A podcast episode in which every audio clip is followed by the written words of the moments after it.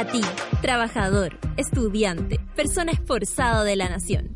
Si te costó salir de la cama esta mañana o si pasaste de largo, tranquilo. Natalia Valdebenito tiene una receta infalible para resucitar hasta los más muertos. Experimenta los beneficios corporales y mentales del café con nata. Bébelo con tus oídos.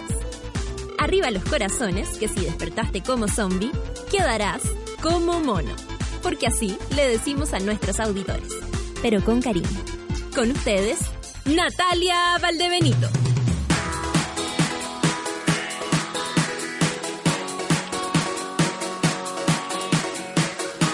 Buen día, buen día monas, buen día monos, buen día mones, buen día monis, buen día minis, buen día mini, mini, mini.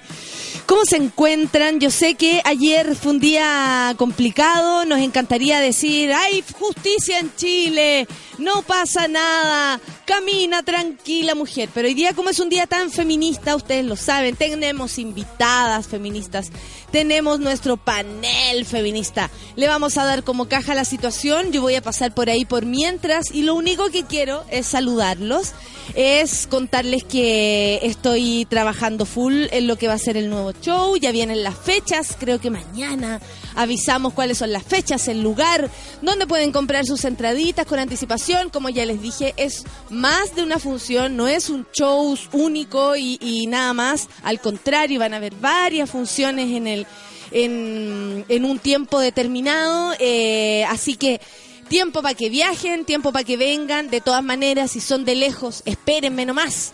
Yo estoy planeando y de hecho se ha acelerado bastante la situación. Agradezco que a pesar de que Arturo Ruiz Tagle le mandó un mensaje a todos los productores diciendo que no me contrataran, y esto no es mentira, eh, la verdad es que al lanzar, yo les cuento esto en secretito porque nos conocemos, nos queremos, eh, inmediatamente al, publicar el, el, pronto ¿no? de nuestro show Sin Miedo, eh, al tiro empezaron a, a, a, a movilizarse las fuerzas para que vayamos a Concepción, para que vayamos a Punta Arenas, para que vayamos a Antofagasta, para que vayamos a todas partes y ojalá este verano llenar de Sin Miedo eh, los lugares de Chile.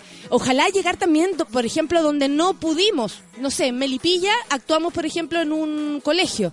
Sería la raja que pudiéramos actuar para toda la comunidad, ¿cachai? O eh, lugares como, no sé, Quillota, Chico, y, y así lo mismo para otros lugares chicos que no son como las grandes ciudades de cada lugar, de cada región, eh, pero de todas maneras hay público, hay gente que quiere reírse eh, y tal vez hay un lugar donde nosotros podemos instalarnos y hacer nuestro show. Esa es la idea también, pasearlo por todo Chile para que, ¿para qué? Para que seguir juntando plata y hacer los siguientes shows, porque si ustedes lo saben eh, o no lo saben, eh, esta es una mm, situación indepe- de independencia total. O sea, eh, aquí no hay nadie que a uno le diga, mira Natita, agarre ese billetito y hágase su show. Para nada, al contrario, Gritona es lo que va a armar sin miedo y sin miedo ir a armar lo que siga. Entonces es súper eh, bacán también llevarlo a cabo, hacerlo así. Eh, oye, nos despertamos eh, entre la historia de Alexis y Maite, que ayer dieron eh, por eh, pública su relación eh, sentimental, pero si también revisamos los, lo- los trending topics, me encuentro con la Antártida. Y eso sí que un, es...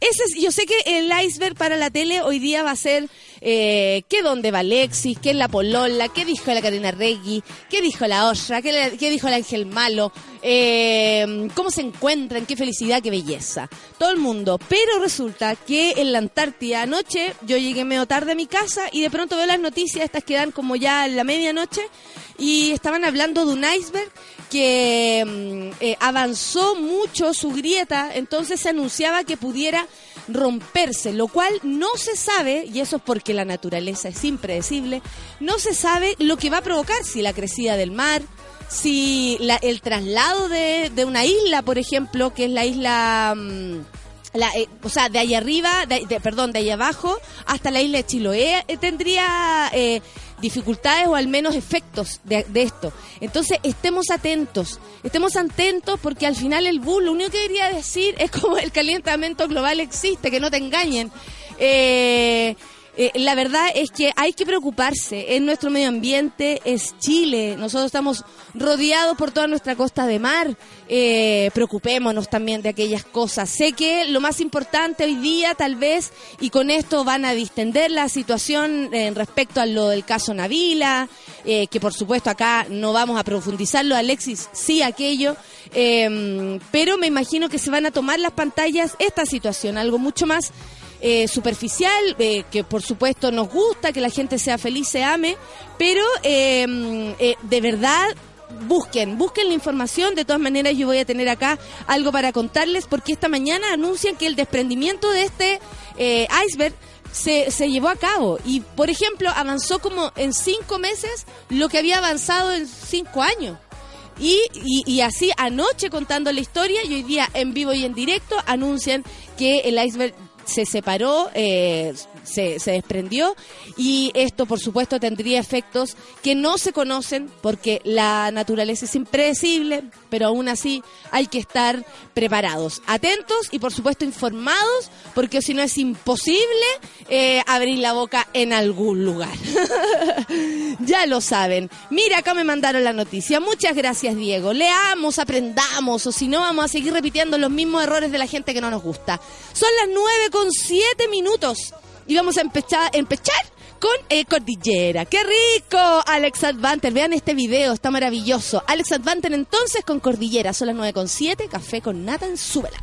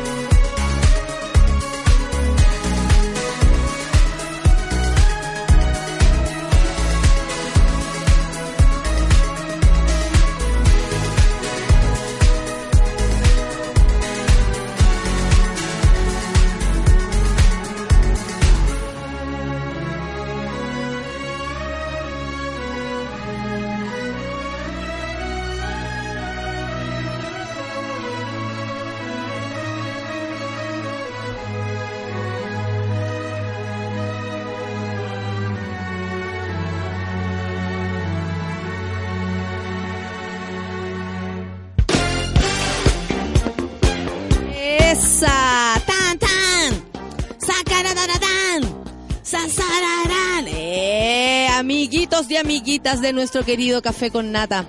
Eh, por supuesto que ayer quedamos medio... Nosotros ya como que un poco sabíamos, de hecho Feluca como que no, no lo quería creer el lunes, a propósito de que a Navila o a, a Mauricio Ortega se le iba a rebajar, tú me dijiste, ¿estáis segura? Como, ¿estáis segura? Así como, ¿estáis segura? Y fue como, me encantaría no estar segura. No confío en los periodistas. yo. Claro, y, se entiende. Pero resulta que ayer nos confirmaron esta noticia y hay un experto en derecho y en caso de Navila que explica algunas cosas que más allá de lo- lo- el detalle que ya conocemos podemos conversar. El experto en derecho y académico de la Universidad Diego Portales, Cristian Riego, comentó la polémica decisión de la Corte Suprema de rebajar la condena. Todo esto, gracias Corte Suprema, son puros viejos pasados a poto. Y, a- y- de hecho, ¿sabéis qué? Le vamos a preguntar a Alejandra Matus quiénes son las personas de la Corte Suprema para conocer, para saber, para Hay informarnos. varios conocidos. Además, Milton Lamberto Sí. Sí, bueno, eh, este señor quiso comentar el- esto de la rebaja de la condena contra Mauricio Ortega por la eh, el intento de femicidio, ¿no? Eh, así lo voy a decir yo hasta que me da lo mismo, como lo, lo- lo hayan situa- citado, situado ellos. Pero yo siento que sí, porque ahí dice una brutal golpiza. No, intento de femicidio. Bueno, advirtió que la sentencia gráfica es que la ley se queda sin respuesta ante actos tan perversos. Y ahí es donde nos damos cuenta que la ley está escrita, hecha por y para los hombres. O sea, no queda más que em, cerrarlo ahí, ¿no? Bueno, en, en, en Riego explicó que la ley da un espacio al juez para determinar la pena teniendo en consideración una serie de elementos, pero no puede ir más allá. Y los jueces entienden que en este caso sancionar por femicidio frustrado sería ir más allá de lo que la ley lo permite. Riego aseveró que al ponerse en la lógica de los ministros de la Corte Suprema, como para llegar a entenderlo, ¿no? Dijo, Ortega pudo haberla matado, pues tenía un instrumento corto punzante con el que le sacó los ojos y pudo habérselo clavado en el cuerpo. Pudo haberla degollado. O sea, como pudo, pudo, pudo, ¿no? Como lo que nos podíamos imaginar respecto al, des- al, al desarrollo y desenlace de esta situación. Dice, yo creo que el razonamiento de la corte, que es muy difícil, eh, que es muy difícil sostener que este hombre quiso matarla, cuando contando con todos los elementos es para poder, eh, para poder hacerlo, hizo una cosa distinta. O sea, como en realidad, si tenía el arma y no se la enterró en el, en el pecho, eh, la verdad es que entonces no quería matarla, una cosa así. En cambio, hizo algo que yo considero extrañamente perverso, dice el abogado, pero que es distinto a matar que fue sacarle los ojos. Cuando ocurre un acto tan perverso, tan malintencionado, como que la ley queda sin respuesta. La ley probablemente no previó nunca eso, obvio, nunca se preocuparon si dañaban o no a las mujeres. Y dice que alguien hiciera esto de este modo, o sea, nunca se previó que un hombre pudiera reaccionar así frente a la vida de una mujer. Eso es lo que nos explica él. Lo que los jueces están tratando de hacer, nos explica, es determinar cuál es la ley que hay que aplicar. Ese es el ejercicio que ellos están haciendo. Los jueces tienen como deber principal la lealtad con la ley. Los jueces no pueden hacer valer su opinión o su percepción de lo mala que puede ser esa persona o de lo malo que puede ser el delito. Por supuesto que no, nadie quiere que sea por, eh, ay, se le ablandó el corazón a los jueces, entonces no, no, no, nadie lo determina así. Sabemos que no es así. E incluso hay juezas que en los mismos, juezas, y hablo de mujeres, en los mismos estrados humillan a las mujeres que fueron violadas recién o eh, que fueron, eh, no sé, golpeadas, por ejemplo. Las humillan, las humillan, las exponen.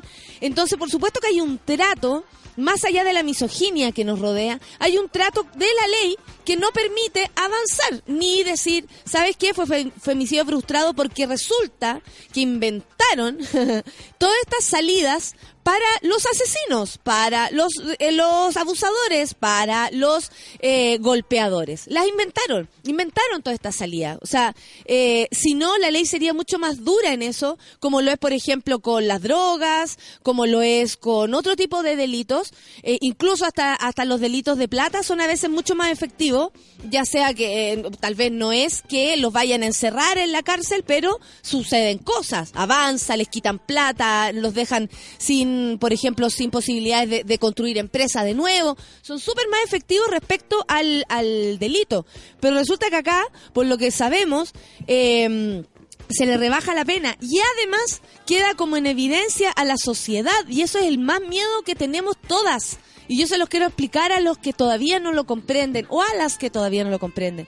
El miedo de que una ley no actúe con la rudeza que lo merece nos deja en deficiencia en todo tipo de cosas. O sea, yo por lo menos me siento más insegura todavía respecto a esto. Vamos, como ya les dije, hoy día es el Día Feminista, entonces lo vamos a retomar este tema con todas nuestras panelistas e invitadas, así que vamos a conversar también de otras cosas ahora para Ay, para que nos entre un poco de aire a la cabeza y después podamos entrar con todo, ¿no? Con todo a esta situación.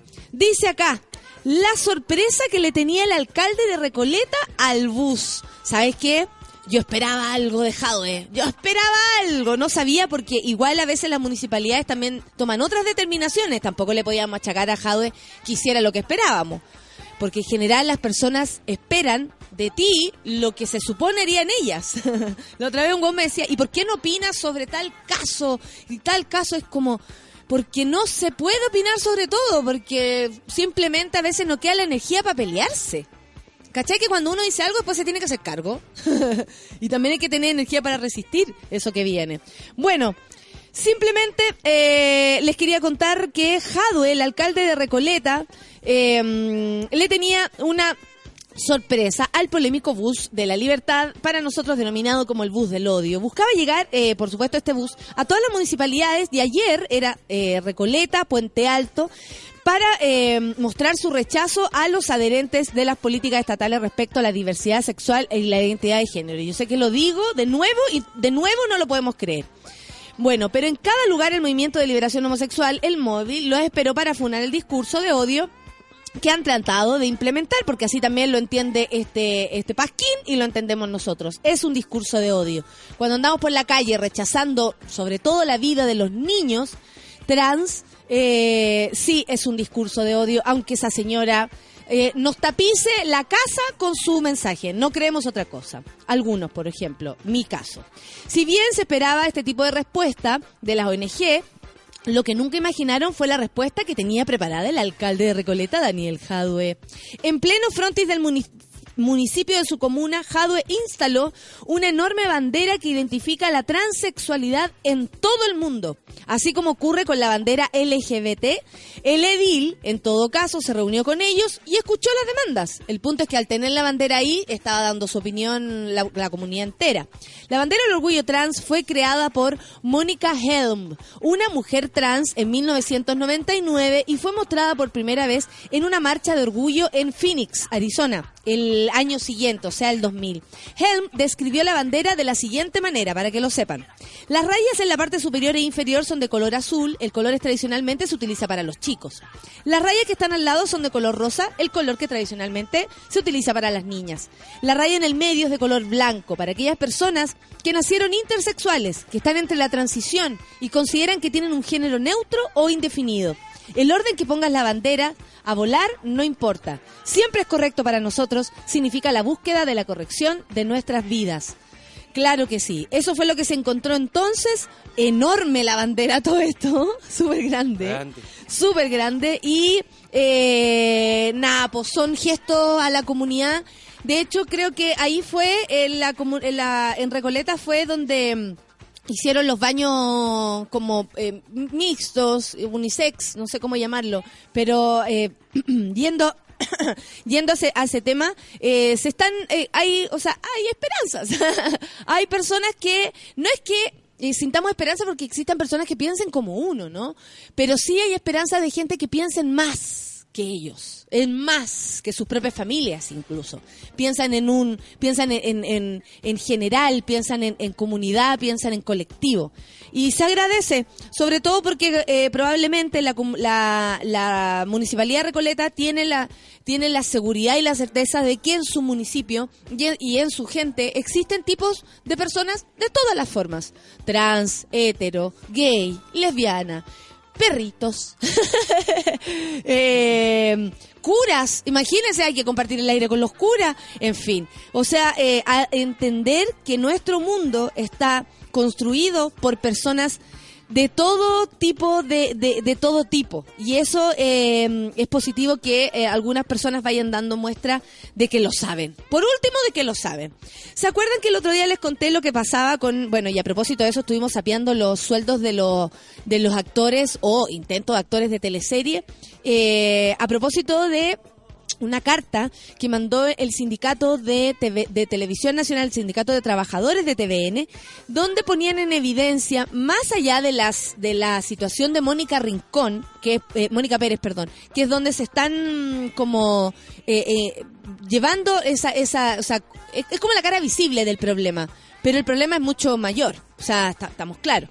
El punto es que ellos daban, para, para contextualizarlos, ellos daban a entender que eh, la política de rostros, es decir, pagarles suculentos sueldos a rostros de televisión, ya sean actores, modelos, pe- eh, periodistas que hacen de, mm, de, de rostro, de animadores, animadoras y etcétera, eh, no se condecía con la realidad del canal. O sea, sacan números rojos, sin embargo, la gente sigue ganando 15 palos y, y resulta que para que esta persona siga ganando 15 palos, le quitan o sacan gente o disminuyen los equipos o cortan por lo por lo bajo, por lo por, por lo más fácil, por lo más delgado, que seríamos todos nosotros. Entonces, eh, resulta que el Cawin sigue pues cabros y Mónica Pérez renunció en medio del cuestionamiento a su contrato como corresponsal, porque ella había pedido irse a Londres, imagínense, hay mucha noticia en Londres que nos interesa saber a diario, o sea, el acontecer nacional de Londres para nosotros es muy importante, y resulta que ella dijo, me quiero ir para allá porque creo que puedo hacer un aporte y además echarme el pelo, pasarlo bien, años y con mi hija y con mi marido bueno, escuchando tal vez el clamor de su canal, escuchando tal vez lo que pasó con el sindicato de trabajadores, es que ella toma esta decisión. A pocos días del sindicato, de que el sindicato número 3 de TVN emitiera el comunicado que le estoy contando, cuestionando la decisión del canal en realizar un nuevo contrato a Mónica Pérez, quien en los próximos días partirá a Londres para que oficie como corresponsal, la periodista presentó su renuncia después de 20 años en la estación.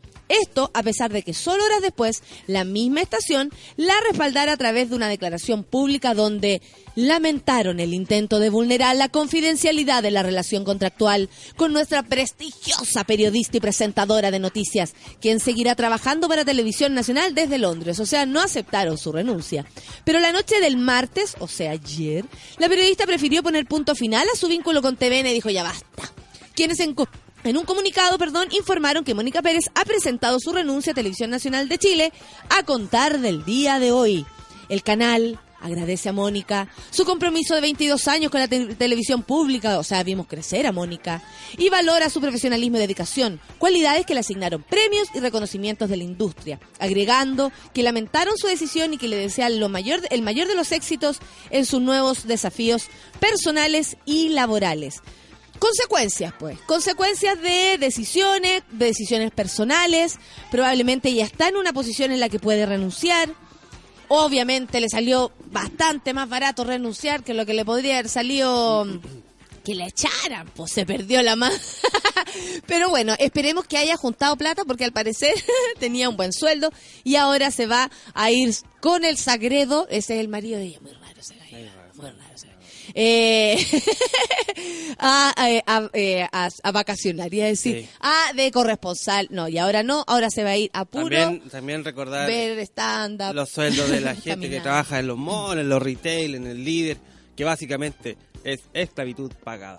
¿No es cierto que sí? ¿No es cierto que sí? Ju- alcanza justo para vivir y esos sueldos también son Y de hecho, Muy ni- siquiera justo porque tienen que andar haciendo malabares para poder, pues si te enfermáis, cagáis. como la hija Piñera que hace malabares. Malabares, pues, ¿verdad? vos el otro pues, día dijo la manena. Es patúa, Ay, mi hija dijo el diario fantástico. dijo la Barça, Cecilia Morel.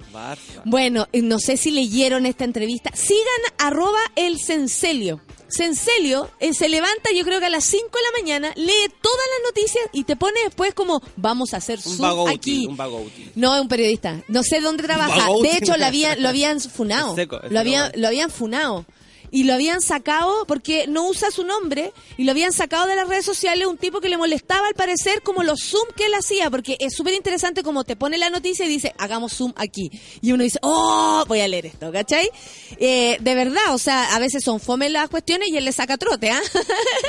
son bien fome y lo habían sapeado y él se salió de como de Twitter dejó de, de transmitir como estas noticias todas las mañanas y hace poco volvió y, y bueno, es él el que puso esta noticia de la manera, la manera que dijo que como toda mujer, como toda mujer, como toda, era, eh, hacía malabares, tú sabes, debo ser, y esa, esa típica frase que usan las mujeres que, pues nomás, po. Tú tenés que ser buena, buena dueña de casa, tenés que ser buena amiga, tenés que ser buena madre, tenés que ser buena hija, tenés que ser ah, la multimujer, dijo ella. Soy igual que todas las chilenas, hago Don Nana, malabares, Don Nana te- hago malabares para sobrevivir. Ay, manena, te abrazamos desde acá y te decimos que en grupo ah, nos tomamos de las manos para decirte que no te creemos. Claro, eh, la Junaev, anda con la Junaev, los hijos de la manena. El cheque el líder. Claro, anda con Sodexo. Oye, ya, pues lo que les contaba, si ustedes ven la Antártida, en, lo, en la Antártica, perdón, en los eh, trending topic es porque los científicos informaron finalmente del desprendimiento del iceberg más grande que se encuentra en la Antártica. Eh, en los científicos del proyecto Midas eh, en la Antártica informaron este miércoles, hoy día, hoy día recién, que eh, un iceberg de unos 5.800 kilómetros cuadrados se desprendió del segmento Larsen C, convirtiéndose en el mayor fragmento desprendido del que se tiene noticia. Los expertos en estudios antárticos de la Universidad Galesa de Swansea, eh, como Swans, con Swansea, como Swan, eh, es como eh, Swansea. Swansea, como claro, como océano y, y, cisne. Claro, como Señalaron que esto se produjo entre el 10 y el 12 de julio, cuando el iceberg se denominó A68, 68, se separó del continente blanco, lo que fue detectado por el instrumento satelital Aquamodis de la NASA. Hemos estado esperando este proceso, este suceso durante meses y nos ha sorprendido el, lago, eh, el largo tiempo que ha tardado la grieta en romper en los últimos kilómetros de hielo, explicó Adrián Luckman. Lola Melnik, nuestra corresponsal en los Sí. Eh, no, y después viene eh, la, la, la Happy Jane. Integrante del proyecto Midas, quien ya en enero dieron cuenta de que esta, eh, esta situación ocurría tarde o temprano. Desde 1995 se ha realizado el seguimiento de la brecha del Larsen C, luego de que el Larsen A se quebrara años después. En 2002 ocurriera lo mismo con el B. ¿Cachai? O sea, vamos por, por décadas casi. Según el profesor Luckman, este hecho correspondería a un acontecimiento geográfico y no climático, pese a que se cree que el calentamiento climático ha contribuido para que ocurriera. Estemos atentos con esto, nos interesa saber qué es lo que pasa con nuestro planeta, a pesar de todo. Ya, nos vamos, son las 9 con 29, se termina el programa el día de... ¡Eh! Se la creyeron, con lo que cuesta subir la escalera, vamos a terminar al toque.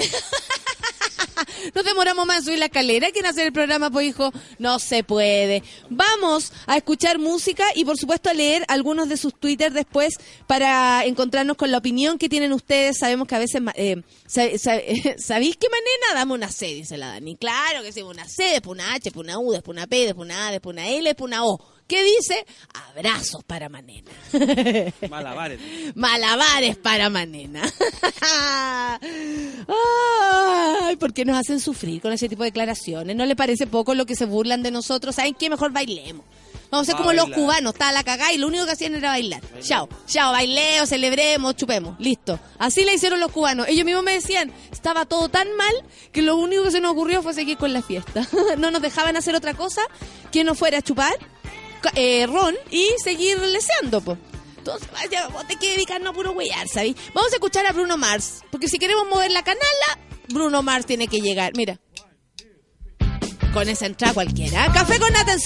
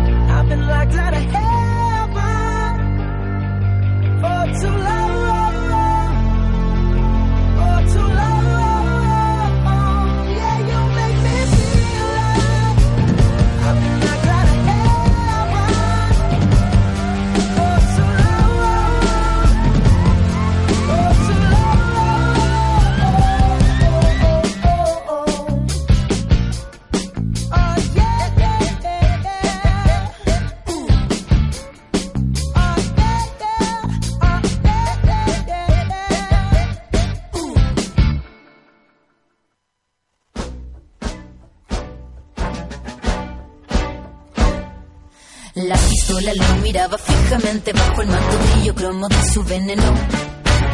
Un disparo repentino penetró cada partícula del aire, luego se cayó.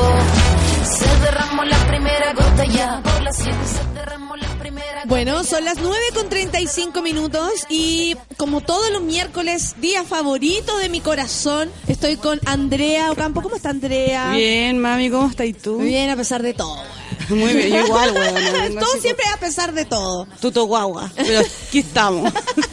Jerónimo, ¿sabes? Y estamos también con eh, la Alejandra. ¿Cómo estás, Alejandra? Tú nos puedes explicar algunas cosas muy interesantes esta mañana. Muy bien, a pesar de todo también. Estamos en cierre semestre, corrigiendo trabajos, pruebas. Full Big Rojo. Food. No, no, soy corazón de abuelita. Sí, eres bueno. No, yo no creo que sea buena. O sea, como buena. ¿Alguien piensa que es buena? Que levante la mano. Que levante la Vamos a hacer mano. una encuesta entre los alumnos. ¿Qué dice? Apóyenme, apóyenme. Sí, pero es que tú, Sol, eres Matea. O sea, imposible que a ti, ¿cachai? Aquí tenemos una evidencia. Los tengo rodeados. No, pero yo conocí un alumno tuyo que te quiere caleta, sí, la profe. Ah, la profe. Pero a lo mejor es de esas profes que era O terrible, sea, pero una quería por ¿cuánto eso. me quiere? Una cosa muy el, el Diego Urbina, que es fotógrafo. Ah, sí. Dijo la También profe. compañero. Es que él sí dice. Sí, fue compañero. No te De la misma promoción de Sol. ah, que se acerque. Sí. Ya. Ahí. Porque si no, no se escucha. Bueno, hoy día estamos con, eh, además, con María Paz Domínguez. Eh, por supuesto que me gustaría que en profundidad ella nos dijera, pero básicamente conoce las, eh, como, aquí dice, las dinámicas de clase y de abuso de poder por parte de los profesores. O sea, conoces... Conoces todos los temas que estamos hablando. Empezamos a hablar entre nos de Navila y sabía perfectamente cómo también esta Corte Suprema toma esa determinación, que también la, la- la Alejandra nos puede hacer el favor de explicarnos, porque nos cuesta mucho comprender el por qué se cambian estas cosas. Y a mí me gusta mucho lo que dice Clau acá. María Paz estuvo en Harvard y tiene mucho que decir sobre cómo eh, pasa esto hasta en las mejores familias. que algo como en una sociedad nuestra, clasista, nos encanta saber. claro. ¿Sí Clasista o no? y machiste. somos- claro, obvio. Eh, Sí. necesitamos saber que a lo- los ricos también lloran, básicamente. Una necesidad. Eh, eh, hola María Paz. Hola. ¿Cómo te va? ¿Bien, de lo más bien? Eh, te- ¿Muy difícil levantarte para ti el temprano o tú trabajas temprano siempre? Muchas veces trabajo temprano y como la Ale yo estuve cerrando semestres en la semana pasada, así que ¿Y, y en clases de qué específicamente haces? hago clases de evaluación de programas educativos. Wow. Oh. ¡Qué heavy! Y hago lo posible por hacerlo entretenido. No, me consta porque uno te mide y como que se nota que lo quieres lograr. Y traes muchas cositas anotadas. Sí, Porque me soy. Matea y profe. ¿Cómo qué nos anotaste ahí, por ejemplo, para empezar? Por, eh, tenemos que empezar de- desde algún lugar y no hemos enterado, eh, lamentablemente, de, de muchas, eh, bueno, y no hemos, afortunadamente también nos hemos enterado de que existe el abuso sexual y, y de todo tipo y sobre todo de autoridad en, la, en los lugares de estudio. eh, donde el machismo, donde la misoginia, donde esta forma de reaccionar rápidamente en relación a las mujeres se hace más evidente porque el, el abuso de poder está ahí, al, al orden del día, con hombres y con mujeres. O sea, O sea, hay poder, digamos, y la posibilidad de, De de, abusar de eh, de aquel- abusar de aquel. es grande. Y no hay muchos intermediarios para empezar. Claro. Ah, y aparte no hay protocolo, relación. no hay forma de salir de esa situación, se entra en algo, en un problema y después la misma comunidad dice, oh, ¿y ahora qué hacemos? Hace poco me llegó la información de lo que pasó en la, en la, en la Universidad Adolfo Ibáñez, puede ser, con la hija de Pablo Araujo, donde ella contaba que más encima se acercó a la universidad y no tuvo forma después de haber sido abusada con toda esta situación, su padre, todos la acompañaron, o sea, como dándole, dándole fe. Resulta que llegó con toda esta fuerza a las planas mayores y le dijeron, no sabemos qué hacer. O sea, no hay protocolo, nunca nos hemos enfrentado, te juro que es primera vez. Entonces, sabemos que no es así, pero también sabemos que hay profesores como ustedes, ustedes dos, que están súper atentas y viendo todo esto, pues, desde el otro lado. ¿Qué- ¿De dónde empezamos, María Paz? Porque Lo que pasa es que yo estudié un poquito para venir, porque Eh, ya que vamos a venir mejor busco algunos datos. Gracias. Y lo que encuentro interesante es que efectivamente puede no haber protocolos acá, pero lo que me encontré en las universidades, digamos, gringas y inglesas, que fue las que miré, es que sí hay formas de reaccionar y que sí están haciendo algo al respecto. Eso es interesante, digamos. Por ejemplo, por ejemplo, el que era presidente o rector de Harvard hasta el 2006 tenía problemas de personalidad y había mucha gente que no lo quería porque el tipo era medio bulero eh, al interior. Sin embargo, lo que hace que él termine saliendo y que le quiten el voto de confianza es que él dice que las mujeres tienen problemas intrínsecos en su aptitud a las matemáticas y las ciencias. Intrínseco, o sea, como que Sí. viniera en nuestra sangre no saber resolver Claro. una ecuación. Exacto. o sea, no es que no es que a ti no te guste la, maqui- la matemática, No. es que no vas a poder. Es que no vas a Es poder que no te da, que no te da, eres porque eres mujer, no te da. Porque es mujer. Sí, no, no le da. Exacto. No, ti- no tienes Y como ahí- las Y habilidades. ahí lo sacaron. Exacto, y con eso te- ese, ese es como el, el- el- la guinda a la tuerta, digamos, que hace que le quiten el voto de confianza y que termina renunciando. Él renuncia. Él y renuncia. ahí llega por primera pero vez porque una le quitan rectora el mujer, voto Ah, sí. Y llega por primera vez una rectora mujer, que es lo que la- que es la Y- que y- tuvimos nosotros. Que es la que estuvieron, que estuvieron Sí. ustedes. ¿Y, y cuál es la diferencia, por ejemplo, cuando hay una rectora mujer? Porque puede ser que Prim- sea igual que Primero que nada, no tiene dudas sobre los talentos de las mujeres. Partamos partiendo Claro, por ahí. partiendo por ahí. Claro. Sobre todo si es de Harvard, digamos. O sea, hasta asume que hay gente que hizo su camino para llegar O hasta sea, ahí. ella eh, llegó a ser rectora, entonces, por supuesto que ¿Y ustedes lo sentían desde ahí? Esa, esa como se nota que aquí hay una mano de mujer.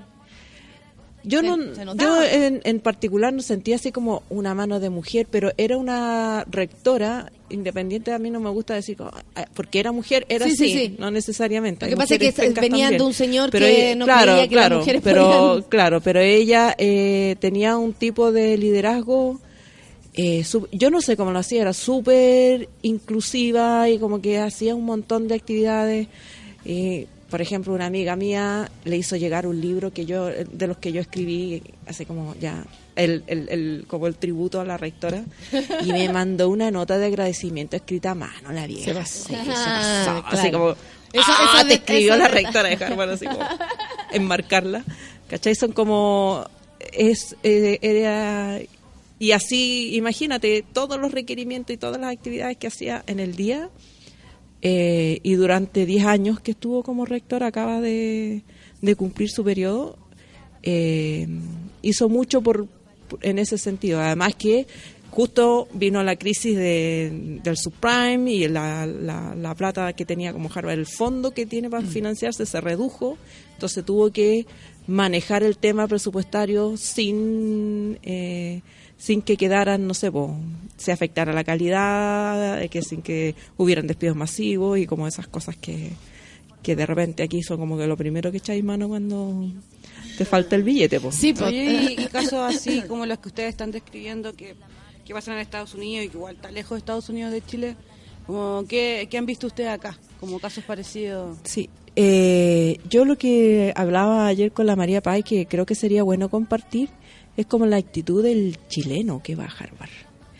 Como ¿Cómo es? esas tribus, hay como unas clanes así que llegan allá, eh, que en Chile son en general militantes o proclives UDI o de ese sector, eh, con muchos hijos con muchos hijos que están comenzando a nacer o que ya llegan con ya varios allá. Ya llegan con familia. Claro, se llevan a la nana.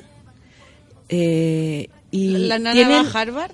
La nana va, no, La por nana se supuesto pasea que no. con- en Harvard. Muchas veces la nana ya descubre que tiene derechos y los abandona. Excelente.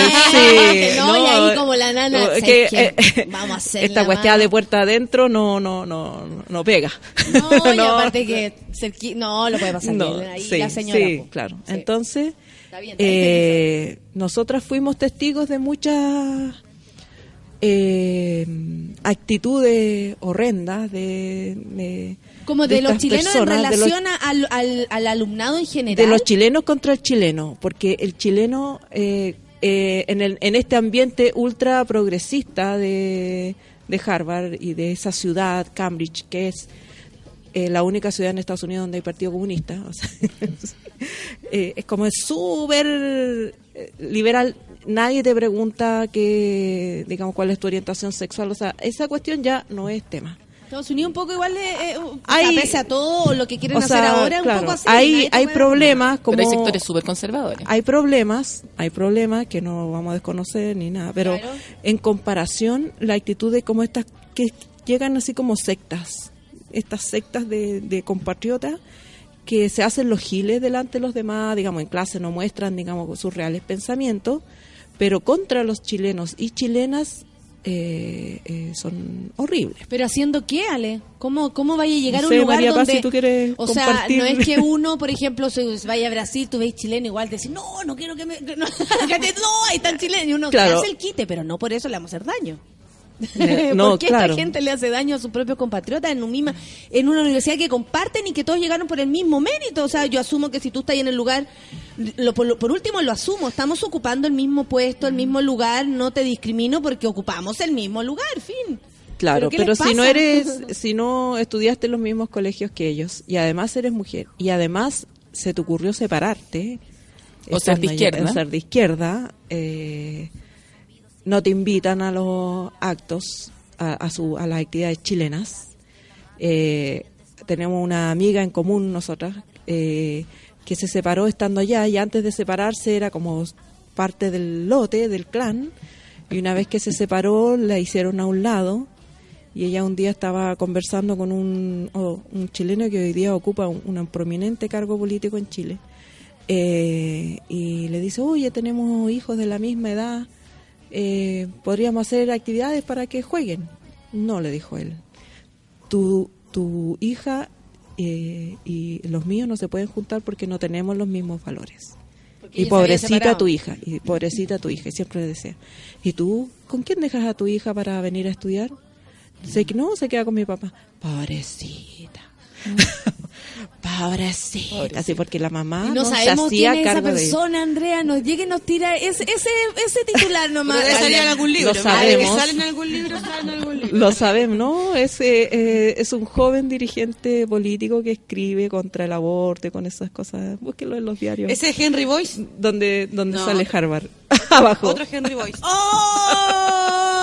Y así nomás, tú no eres igual a mí y O resulta sea, no, que o mi sea, hijo como no se puede juntar claro, con la tuya. tú eres una separada, o sea, Esa discriminación olvídate. además eh, pasa O peo sí, ya. o sea, ya, pero claro, o Separada sea, pasa peo. O sea, categoría. No, y aparte, o sea, como tan pasapeo esa, esa, esa, Imagínate, esa esa conversación, sí, como que claro. importa ese estatus de casada, separada, soltera, si- y aparte que nadie sabe por qué se separó también. No, bueno, menos que- mal que no lo sabía porque si no lo hubiera apedreado en la calle. ¿Y Porque quién se va a meter contigo, guacho? Nada, chao. Entonces, claro, existe un poco eso, pero por ejemplo, eh, eh, y, y el machismo se ve en todo, eh, pese Sí, a yo, ser yo un lugar quería, como... yo quería contar una anécdota. Yo fui ayudante de un curso de liderazgo. Qué seca estás doy, qué seca. Y estábamos, estábamos nada. y estábamos ahí porque era un curso bastante como desestructurado, donde parte del aprendizaje era la desestructura y cómo manejas esa desestructura. Entonces hubo un grupo de, yo diría mujeres y hombres, pero como de Canadá, Inglaterra, que se pusieron de acuerdo porque querían plantear el tema del género en la clase.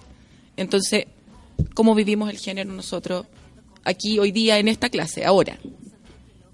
Y todas las latinoamericanas. Muy parte de, de lo Clase- que estaban haciendo, como de Por supuesto, por supuesto. como- clase que son de como 120 personas, hay que tener Claro. como eh, es un grupo humano bien Exacto, grande. Exacto, y Siempre hay- y decir tú- algo, le estáis diciendo algo a 100 personas. Exacto, y, tú, y tú propones A y siempre hay unos tres que te dicen no. Bueno, aquí fueron todas las mujeres latinoamericanas, chilena, mexicana, argentina, colombiana, que todas así levantaron la mano. ¡pum! Y empieza la conversación y dicen, no, no, no, es que nuestro tema no es el machismo. Así como en Latinoamérica el machismo no es nuestro problema, nuestro problema es el clasismo. Porque estas rotas vienen acá. Pero No, al revés. Y- o sea, estaban planteando que, que sí hay un problema de clase, que Es real. que, Exacto. que es real. eh, Pero que el problema de pero género como que no es era nuestro problema. desagregado. Cuando en realidad... eh, Están todos eh, exacto. O sea, si tú eres mujer y pobre, la pasáis peor que si eres mujer... A veces uno, digamos, de, hay- son- se cruzan las variables. Pero, pero- ellas querían, claro. Y lo interesante fue que nosotros después teníamos reunión con el profesor para ver qué había pasado en la clase y pensar la clase siguiente. Y el profesor nos dice, siempre pasa con las latinoamericanas. Todos los años es lo mismo. Cuando alguien quiere plantear el tema de género, de hablemoslo aquí, ahora, en esta clase, las latinoamericanas levantan la mano y dicen así como, si yo pude, quiere decir que no existe el machismo. Pero no se dan cuenta que son blancas, que son de nivel socioeconómico alto, que, que la clase, la raza, O sea, la degenerada religión, y desclasada. Claro. Como- O también Igual se produce, eh, que a mí también me tocó vivirlo como estudiante en, en- en la otra sección del mismo ramo, eh, había una afroamericana que, que también se paró, digamos, yo no quiero que me vean como mujer porque yo yo me lo gané, yo me lo ¿Sabes merezco qué? y es Existe harto es- ese, ese- como ese ese, discurso. ese discurso que es como no yo no soy feminista porque eh, yo creo que Yo la hice. porque yo voy, voy- vengo de vuelta Claro. ¿Cachai? Y es como, eh, me encanta que lo sientas así, me encanta que tú sientas que puedes amar a hombres, mujeres, que te dan lo mismo, que no hay sexualidad. Me encanta que tú sepas, Vesta, que Claro. la cosa es así. Pero resulta que hay una sociedad entera que todavía va en camino siquiera a entender la mitad de lo que estáis diciendo. Entonces ahí también se ve que son mujeres en Harvard con una con todo eso que tú decís, con todo ese estatus de todo, familiar, que pudieron llegar a ese lugar, que tuvieron acceso a educación, que más encima acceso a que te dijeran tú puedes, que ese es otro tipo de acceso. Claro, que es otro capital. es otro capital absolutamente. Y que son ciegas a su propio privilegio. Es, eso, Ceguera total. eh, ¿Y qué pasa con ese grupo de mujeres inteligentes que a lo mejor tienen muchos eh, eh, tipos de valoración, como, no sé, avispa en, ten- en términos tanto científicos, cosas así, que a lo mejor podríamos de ahí sacar un montón, fuente, pero de, de sabiduría? Sin embargo, tenemos ese grupo grande de mujeres que no, o no se quiere meter en el tema, o no se relaciona con el feminismo, eh, y, y más encima dice, no, si yo la hice, eh, entonces esto no existe. Claro, está emparentado con el tema de que los pobres son flojos, porque hay gente que dice, yo, yo vengo de la pobreza, yo fui pobre y ya no soy, lo logré, me esforcé, trabajé, lo que sea, y ya no soy pobre. Entonces quiere decir que todos los demás son flojos, no tienen, no hicieron lo mismo que yo hice, y esas mujeres tienen ese mismo discurso. Las mujeres que que, Que no salen de trabajar es porque no quieren. o que o que nos o que se quejan contra el machismo es porque no se esfuerzan lo suficiente para superar el machismo y eso esconde eh, eh, digamos la la realidad de que son casos desviaciones estadísticas las de ellos eh, porque el sistema o, o el- la creación de, de mejores condiciones es una tarea colectiva no hay, es una falacia, es una fantasía pensar que yo solo, con mi esfuerzo, Forrest Gump. ¿ah? Eh, y, y que hay gente que lo hace y lo logra, eh, pero a- a- A van quedando de- los muertos en el camino. No, o no te Y, das cuenta de todo lo que pasó a tu todo- alrededor para que lo pudieran claro, lograr. Y de todo lo que hicieron tus Una ancestros, tus abuelos, tu- los sacrificios, los sacrificios de, de una comunidad Sí, que te po, puso ahí. sí, po. Y Hasta de una profe eh, que claro, alguna vez te dio la basada por sobre un, un profes, familiares, compañeros, alguien que te tendió la mano secretamente y no te diste cuenta, alguien que se la jugó por ti en una comisión para que tú pudieras entrar frente a otros candidatos que estaban ahí. O sea, es como además no agradecer Sí. eh, Sin la memoria. posibilidad, Sí. sin memoria, sin... claro. Yo, yo una vez escribí una columna de eso, no me acuerdo cómo se llamaba, pero era, Malagradecida sea. pero era sobre, era- pero era sobre una discusión que yo tengo con mi mamá.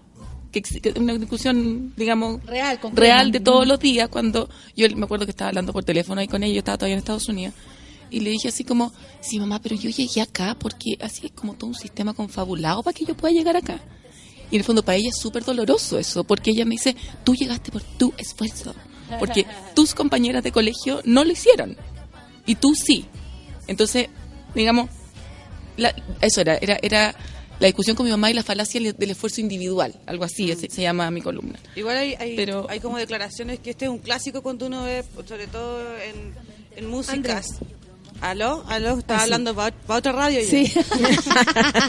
Eh, que uno escucha mucho este tipo de declaraciones, sobre todo en las músicas, cosa que a mí igual, en, en lo, en lo personal me afecta, en lo profesional no, pero es como, yo quiero ser escuchada, o sea, quiero ser valorada por mi música nomás. Claro. Y es como, mira, guachona, para que tú puedas haber llegado a siquiera a tocar una guitarra, tuvieron que pasar 50 locas para atrás, me- entre medio suicidio, weón, decir, Sí, que, te, que te desheredaban, te mandaban a la cresta, te consideraban Que le loca, quitaban los bruja, no sé hijos, que- Pero ella, la perla, quiere ser considerada por su música nomás, sin saber que lo que ella representa. Y eso creo, yo siempre he insistido en esto, ¿cachai? No solamente con La las músicas, con, la, con, con, con las escritoras, con las artistas, sino que también con las mujeres comunes y corrientes, como uno tiene que ser consciente de lo que representa en, un, en, en el contexto en que se encuentra.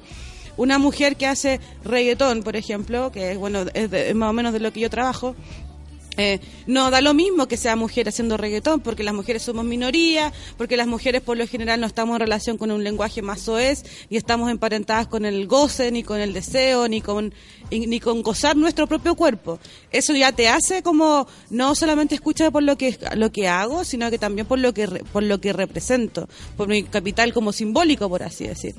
Y eso tú también lo podías extrapolar a otros niveles, pues, por ejemplo, no solamente la- la- la- las mujeres médicos, ¿cachai? Y, eh, las mujeres médicos se han tenido que sobreponer no solamente como a un sistema de trabajo y de estudio en el que los hombres eh, son mayoría, sino que también son dioses, ¿cachai? Y también a otro tipo de diferencias, por ejemplo, que hay carreras para hombres y carreras para mujeres, ¿cachai? A la mujer médico siempre se le es como más extraño, es como, ah, ella es inteligente porque si no hubiera sido enfermera. Enfermera, claro. ¿Cachai? Como... No, y tiene que seguir pediatría. Exacto, Obstetricia. porque tiene que seguir cuidando a los locos, pues, ¿cachai? Como, o sea, y así en un montón de carreras, y así en un montón de ámbitos de la vida, ¿cachai? Como yo estudié filosofía, bueno, a nadie le importa esa cosa, pero... Oye, no, pero con lo que pero- dijiste, no, lo que nos Sí. dijiste eso, que eh, no hay pensadores, No hay o sea, pensadoras. no se saca de la idea de mujeres, Como no, si no, tú- los profesores son hombres, es como todo. O sea, hay pensadoras, pero no somos la- no son las que estudiamos, ¿cachai? Yo creo que la única mujer que me pasaron, por así decir, como obligatoriamente, y, y era bien complementaria a la lectura, era la Ana Arendt, ¿cachai? Como, y nada Si más, le- o sea, si quiere leer. Date no, y, más encima te la dan a conocer porque porque había tenido como este fe medio extraño con, con, con Heidegger, ¿me entendís? Que es como un, un- loco de apéndice. ultra nazi eso, eso y como esta lo que era le, judía. eso como lo que le dio notoriedad a ella y por eso después Pero- se hizo lo más seguro, Sí, que pues, porque y- estuvo con estuve- alguien conocido. Y Ahora, así la como verdad- yo, todas estudiamos a, a puros autores, hombres, sin tener referente en- dentro, dentro ni fuera, o sea, tenemos más autoras fuera de la academia que adentro de la academia. Y eso también te habla de un modo en que nosotros estamos pensando el conocimiento, ¿cachai? El saber. Cuando, cuando nosotros validamos a nuestros hijos de que les van, nuestro hijo, así como si yo tuviera, pero cuando Son uno valida, tus hijos, pues si los hijos son de todos. bueno, son míos también. Gracias. por sí, hijos. pues, sí, pues, sí, la- eh, pero, Siempre nos dejan afuera de la conversación. Sí. pero cuando uno Así valida que venga a mudarme los pañales mañana. te invito, te invito. Pero cuando uno valor- eh, eh, evalúa como el, el esfuerzo que hacen eh, tus sobrinos, tus alumnos, tus nietos, en la academia también tienes tú que saber que ellos se están enfrentando a, a sistemas de pensamiento y sistemas de verdad que, que provienen de hombres. ¿Cachai? Y, y así ha sido históricamente, esto no ha cambiado. Por más que tengamos profesoras evaluadoras de planes de estudio, ¿me entendí? Como... Ahora, a nivel escolar, lo que se dice de- desde como la diversidad es que los contenidos, el currículum, debiesen ser un espejo y una ventana. Entonces, un espejo porque te debieran permitir verte, porque sí hay pensadoras mujeres, sí Claro que hay sí, científicas. Lo que pasa es que no están en los contenidos que se pasan. Porque los profesores son puros locos. Exacto. Entonces, Esa, tiene, tiene esa que es una ser- decisión, ¿no? Como personas dijeron, "Esta- a las pensadoras las vamos a dejar en la parte de atrás y, y como una lista, hagamos una lista de pensadoras y del resto las vamos a analizar. Es, Es como que ni una siquiera las ven, supongo. ni siquiera las ven, como que replican eh, lo que se ha enseñado hasta ahora. Entonces eh, ahí no ha llegado como eh, el, el viento que diga busquemos las pensadoras para hacer esto más eh, representativo de lo que somos, sino, porque tenéis que hacer un esfuerzo. Es, es como tener el- profesoras que re- eh, Claro, o sea, a diferencia de tener profesores porque no solamente buscar la- el conocimiento la unidad digamos como el tema o, o- o la intelectual sino que también que tú en la sala de clases tengáis un referente así como en vivo y en directo una profesora Pero Porque yo es creo que en, relevante en- eso. en- no sé si, si hay datos al respecto, pero me parece que en las aulas básicas la mayoría son profesoras. 80%. Profesoras. pero Porque es la enseñan- formación del niño. Claro, porque, porque ahí es una El carrera cuidado, de mujer, claro. claro. Pero el contenido es que las mujeres eh, no piensan. po. Ahora, yo a, eso, yo a eso le mamá. agregaría que a, a- a medida que el nivel escolar aumenta, empiezan a llegar los hombres. Claro. Entonces, párvulos, puras mujeres, básica, puras mujeres. Cuando llega ya media, hay más hombres. Matemática, mucho más hombres. Directores, mucho más hombres.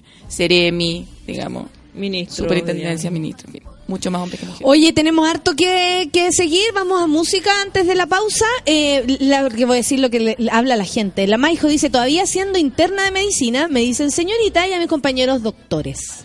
Me Cáchate. emputece, o sea, así. La Javiera Kurt dice que la Pitu, que es su pareja, dice, encima quiere ser cirujana y no pediatría, full machismo en el área. O sea, como eh, por la dificultad, como Claro. voy a ser cirujana y ahí como impacto en el rostro para Así todos. como- no, pero ¿Y como te no la haya poder? pediatra. ¿Y te la haya poder? Como no pediatra.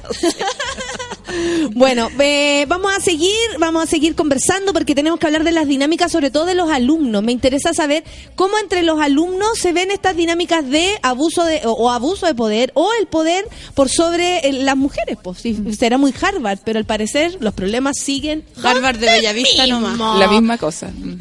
Harvard de Bellavista, sí, es una discoteca. ¿Han ido? ya me compré el vasito. Yo, me gané- yo soy de ese doctorado. La Ale, la Ale sale con cada. Vamos a escuchar a Mía, Café con Atenzuela.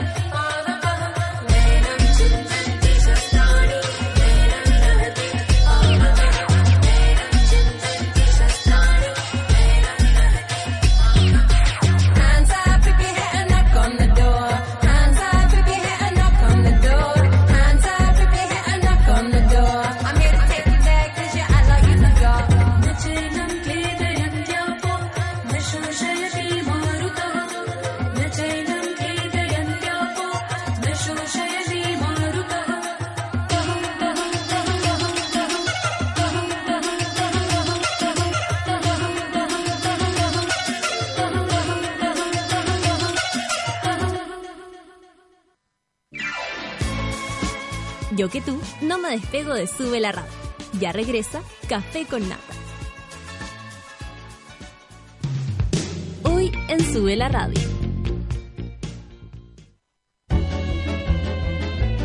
De lunes a viernes, a partir de las 13 horas, Isidora Ursúa y Javiera Acevedo te acompañan en tu break de almuerzo en el delivery de Sube la Radio. Noticias, datos y locura. Directamente a la puerta de tu casa. Por Sube la Radio y en otra sintonía.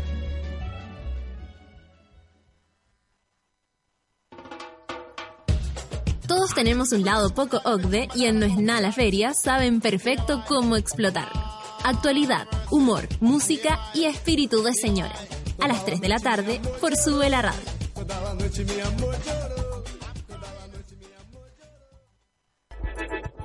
Llegó la hora en Sube la Radio.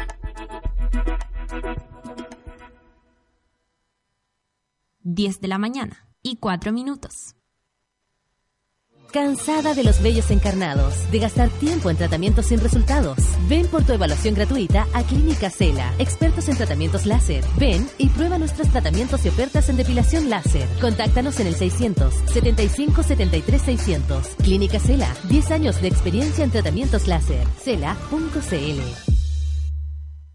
Los jóvenes de hoy viven el día como si no existiera mañana. Necesito algo de gran, gran rendimiento. Viven pensando en ellos y se lo pasan reclamando su espacio. que además tenga gran espacio interior. Y ni siquiera saben lo que quieren. Ya sé el auto que quiero. Nuevo Grand i10 de Hyundai. Tu primer auto. El primer cambio de muchos en tu vida. Todos los accesorios según versión. Hyundai. Café con Nata en Sube la Radio.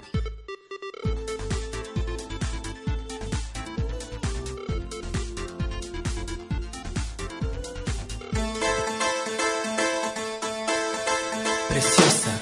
La cera caliente, rasuradora que rompe tu piel, la máquina que debes llegar a usar a tu casa. Olvídate de todo eso y entra a www.cela.cl y obtén tu hora y evaluación gratuita ahora mismo. Ay, pelúa, pero no importa. Aprovecha el 2x1 que Clínica Cela tiene para ti en su aniversario. Hombres y mujeres, ¿eh? Atención. Conoce lo rápido, indoloro, higiénico y maravilloso que es la depilación láser que Clínica Cela tiene para ti. Recuerda el 2x1, dos axilas por el precio de una. ¿Qué me decís? Eh, chao, pelo. Si no te alcanza la plata, solo depílate una. Claro, pero en este caso vaya a poder con las dos. Con las dos, con Clínica las dos, Cela bien. lo hace para ti. Eh, no me gustaría que se nos fueran esos temas que tienes ahí, porque tienes eh, gráficos, te- tenés una, una- unos porcentajes y me gustaría que me contaras y eso, porque eh, no sé, po- eh, para aprovecharla. Porque nos encantan los números. Mentira, Verónica. Eh, pero igual desde ahí Sí, podemos po, empezar a discutir ciertas cosas. Tenemos deficiencia intrínseca.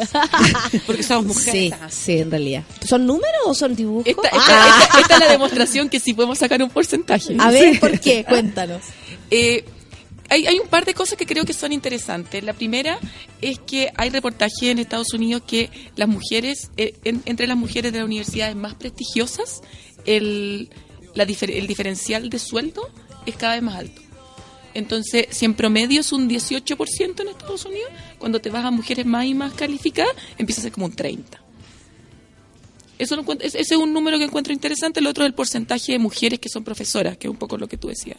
Tú quieres ver por profesora en la sala, ¿no es cierto? Claro, pero, en las, pero no en las salas de párvulo necesariamente. Exacto, pero en las salas universitarias Claro. es como uno de cada tres. O sea, una no- de cada tres son profesores. yo estudié Pero si la subía Católica decano, a nivel de decano es uno de cada diez. Y si Exacto. subía a nivel de rector, es ninguno. Nada, claro, Pero como- en las más prestigiosas, que son las Ivy League, han logrado paridad en los últimos 10 años. Desde que llega Fost a Harvard, logran que cuatro, o sea, que sean cuatro de ocho. ¿Cómo logramos que este esta cuota, porcentaje de mujeres, eh, no entremos como, bueno, vamos a darle la oportunidad a las mujeres porque la verdad que la merecen? ¿Caché? Porque no tiene que ver ni siquiera con el mérito, tiene que ver con que necesitamos estar presentes en los lugares. ¿Cachai? O sea, es la Alejandra, si eres tú, me da lo mismo, pero necesito que haya una mujer que nos represente en un directorio, en, un, en una universidad, en el profesorado. ¿Cachai? Eh, ¿cómo, cómo, vamos, ¿Cómo se ha ido metiendo en la historia de la mujer? Porque, puta, que difícil. O sea, si hasta, rectora, me hasta las compañeras no están de acuerdo. Claro. Eso es lo que contáis tú, Sí, que es o como... sea, eh, tú que- eh, eh, la que llegó, digamos, en las reglas masculinas, la que llegó, se ha tenido que masculinizar tanto, más, más que masculinizar, como que aceptar, eh, incorporar las reglas de esa competencia feroz para eh, llegar a ese puesto que no quiere que llegue otra, no quiere, no quiere compartir eh, eh, ese espacio porque a ella le costó mucho. Ella siente que le costó mucho y que no le gustaría que otra llegara por cuota porque de- eh, se, se produce este discurso de, bueno, a mí todo lo que me costó entonces no vale nada. Entonces a todas nos tienen que costar igual. Claro, o, No, o no. le cuesta lo mismo que a mí o no, digamos, y es, eh, eh, eh, es como hacerle cariñito a su a su, A su egoísmo sacrificio también. yo creo que yo creo que también hay que uno tiene que hacerse cargo de ese sentimiento porque efectivamente probablemente sí le costó mucho pero el tema es que eh, somos el 50% de la población y los talentos está demostrado que se distribuyen de manera eh, azarosa y, y- e igualitaria entre hombres y mujeres. Y si uno ve estructuras donde solamente hay hombres, quiere decir que hay algo en esa estructura que expulsa a las mujeres. Mm. Porque no es cierto que no haya mujeres talentosas que puedan ocupar esos puestos. ¿Y por qué Eh, Todas como- esas teorías que pareciera que biológicas ya han sido superadas por la ciencia. Claro, que estuviéramos convencidos de que si no hay mujer ahí es porque no fue capaz de Porque no llegar fue- ahí. Claro. y- Cuando hay una estructura que no lo deja Exacto, entrar. hay una estructura. uno- si uno empieza a mirar por detrás, tras bambalinas, cómo se toman las decisiones, cómo se eligen, cómo, cómo, cómo se reúnen y, y las reglas no escritas, tácitas de cómo se eh, conversa, cómo se toman las decisiones y a qué hora y en qué momento, uno va descubriendo que existen reglas que van expulsando a las mujeres paulatina y eficientemente hacia arriba. Bueno, en pero la base, el en la prestación de servicio, ahí estamos. Pero también Bien, podrá pero ser, Andrea, arriba- que el mismo abuso eh, de todo tipo sobre las mujeres te haga también a veces decir, uy, yo aquí no me quiero meter. Totalmente, yo por eso no estoy haciendo clases. esa, eso es parte de la ¿Cachai, regla. no? Como es parte que de la miedo, regla, yo no quiero pertenecer a este grupo donde están todas estas estas personas. Cuando uno, cuando lo, lo que te decía, si no ocupamos eh, los lugares de, de- lo- por ejemplo, me han preguntado sobre la comedia, que por qué eh, siguen escribiendo hombres, que hay mujeres que alegan eso, etcétera. Yo digo, porque hay que escribir nosotras, porque nos tenemos que poner de guionistas, porque tenemos que eh, eh, llevar Ocupar un proyecto, espacio, claro. eh, de ser directora del proyecto, ser productora del proyecto, ¿cachai? Si esperamos simplemente que nos llamen a protagonizar o a, enten- o a, o a ponernos en un lugar imposible, o sea, tenemos que meternos, si no, no queda otra, aunque el ambiente a lo mejor a veces sea intragable, ¿cachai? Si eso, ¿cómo lo hacemos si el ambiente es intragable, No Paula? sé, Una mira, yo, mujer. yo decidí salirme, yo igual estudié, he estado mucho tiempo estudiando en la universidad, estudié 10 años porque hice dos veces la carrera, estudié en el ARCI y después en la Católica. Eh, eh, esto solamente lo digo para decir que en la Universidad Católica ha sido el único lugar donde yo he tenido una profesora, una con cueva y que, y que fue bien maltratada y hablaban pestes de ella, los mismos profesores y los alumnos. En- eh, a diferencia de la otra universidad en el ARCI en los que sí tenía muchas profesoras. Eh, yo igual tuve, tomé la decisión de no insistir más ahí y de dedicarme a las comunicaciones y publicar desde ahí. Porque publicar y meterse en el área de investigación o meterse a hacer clases en la universidad, en la que fuese, eh, requería sacrificios a los que yo no estoy dispuesta en el presente, digamos, a, a incurrir. ¿Cachai? Como eh, cuando el machismo y la misoginia se, se, se mezclan con el clasismo y con el sobajeo, así como, sí, lo hace súper bien, o esta cuestión de la salamel- salamal, salam, cuando te... Salamería. Salamería. Esa mierda a mí no me... O sea, perdón, esas cosas a mí no me interesan, ¿cachai? Como, aparte que no estoy dispuesta a hacer eso con los profesores, con los hombres, ¿cachai? Por las experiencias mismas que uno ha tenido, como en este momento de haber alguien muy asustado de que yo cuente una historia, pero... decir que esas historias entre profesores y alumnos no son no son anodinas a esta estructura de la que nosotros estamos hablando, Sí. ¿cachai? Porque cuando hay abuso de poder, también eh, eso cala no solamente en la estructura como del educando y el educador, sino que también de, de alumnas profesoras, cuando el género se mete ahí y el, y el, y el poder también pasa a otros campos, ¿cachai? Que tienen que ver con el abuso sexual, ¿cachai? Como...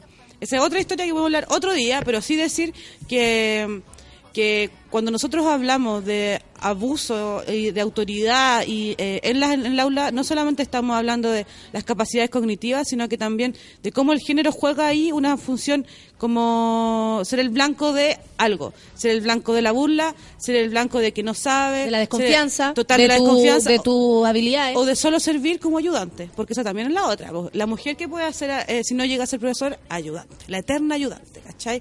Y esa eterna ayudante también ta- está vista por el resto del alumnado como, ah, ¿se estará comiendo el profesor? Ah, ¿cómo lo hará? Ah, ¿cachai? Como esas suspicacias alrededor del Sí. ayudante. Del- O de sea, un logro de una mujer, ¿ah? y de, y De de- un y logro de- de en una verdad, mujer. en verdad sí, En el logro general. de una mujer en general Claro. siempre está lleno de suspicacias porque la mujer no puede lograrla por sí misma, entonces acude como a otras estrategias. Y cuando lo logra que- por sí misma y es evidente, eh, lo que se le viene de vuelta eh, eh, también es muy poderoso porque es como que ofendiera tu actitud, tu, Claro. tu trabajo, tú lo debes saber Alejandra, que ofende simplemente por existir. Como mira esta mujer escribiendo un libro. Ah, no, se cree la raja. Eh, se cree La la raja. porque Es escribió pesada. un libro. Se cree la raja porque escribió un libro. O sea, amigo, el, el que escribe un libro, que se cree la raja, por supuesto. Y si escribe sobre, sobre ese ciertas cosas, por supuesto que sí. Pero es como, ahora tú bájate del pony y Claro. cuestiones y es como, amigo, ¿cuál Sí. es el problema? El pony So- es mío. Sobre eso, Bájame del caballo.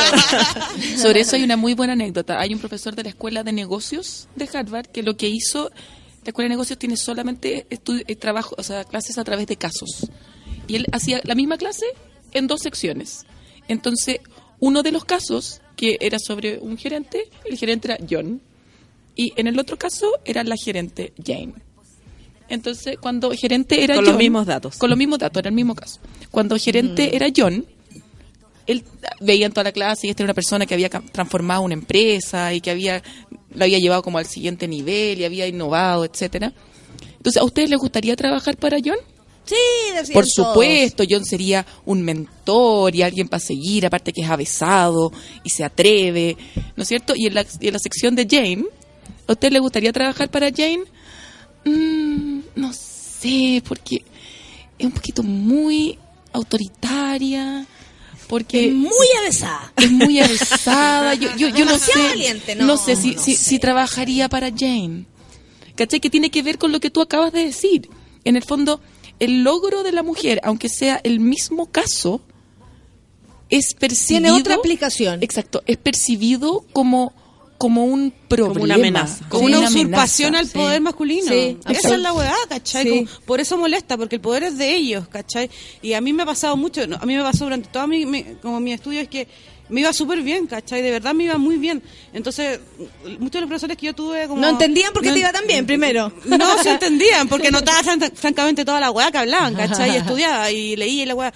Pero eh, muchos de ellos no entendieron cómo yo no seguía ahí, ¿cachai? No seguí la carrera como insistiendo ahí, hola, profe, es que quiero hacer clases. Todas esas weas, ¿cachai? Como...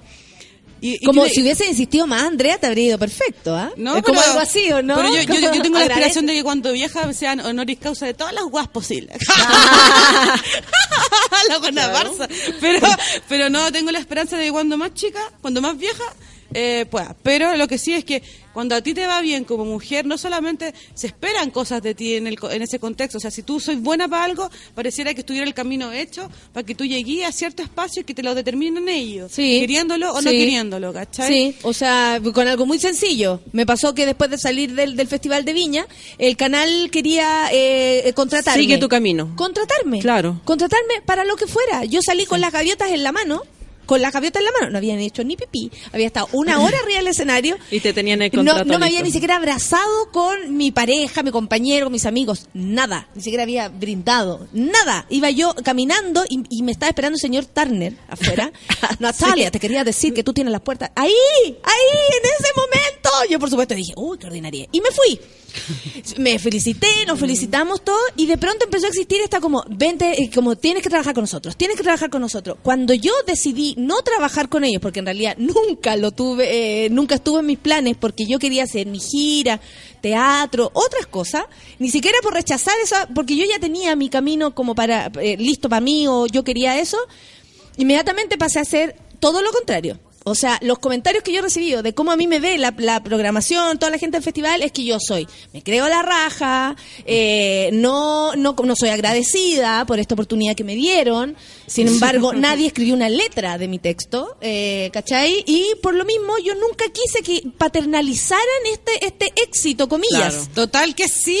Y eso querían. Y es yo, lo mismo. y yo lo vi, y yo lo, lo percibí como vente a trabajar con nosotros para después, Chilevisión, Alex Hernández y toda su gente, ser de alguna manera pa padres, Owners, ¿no?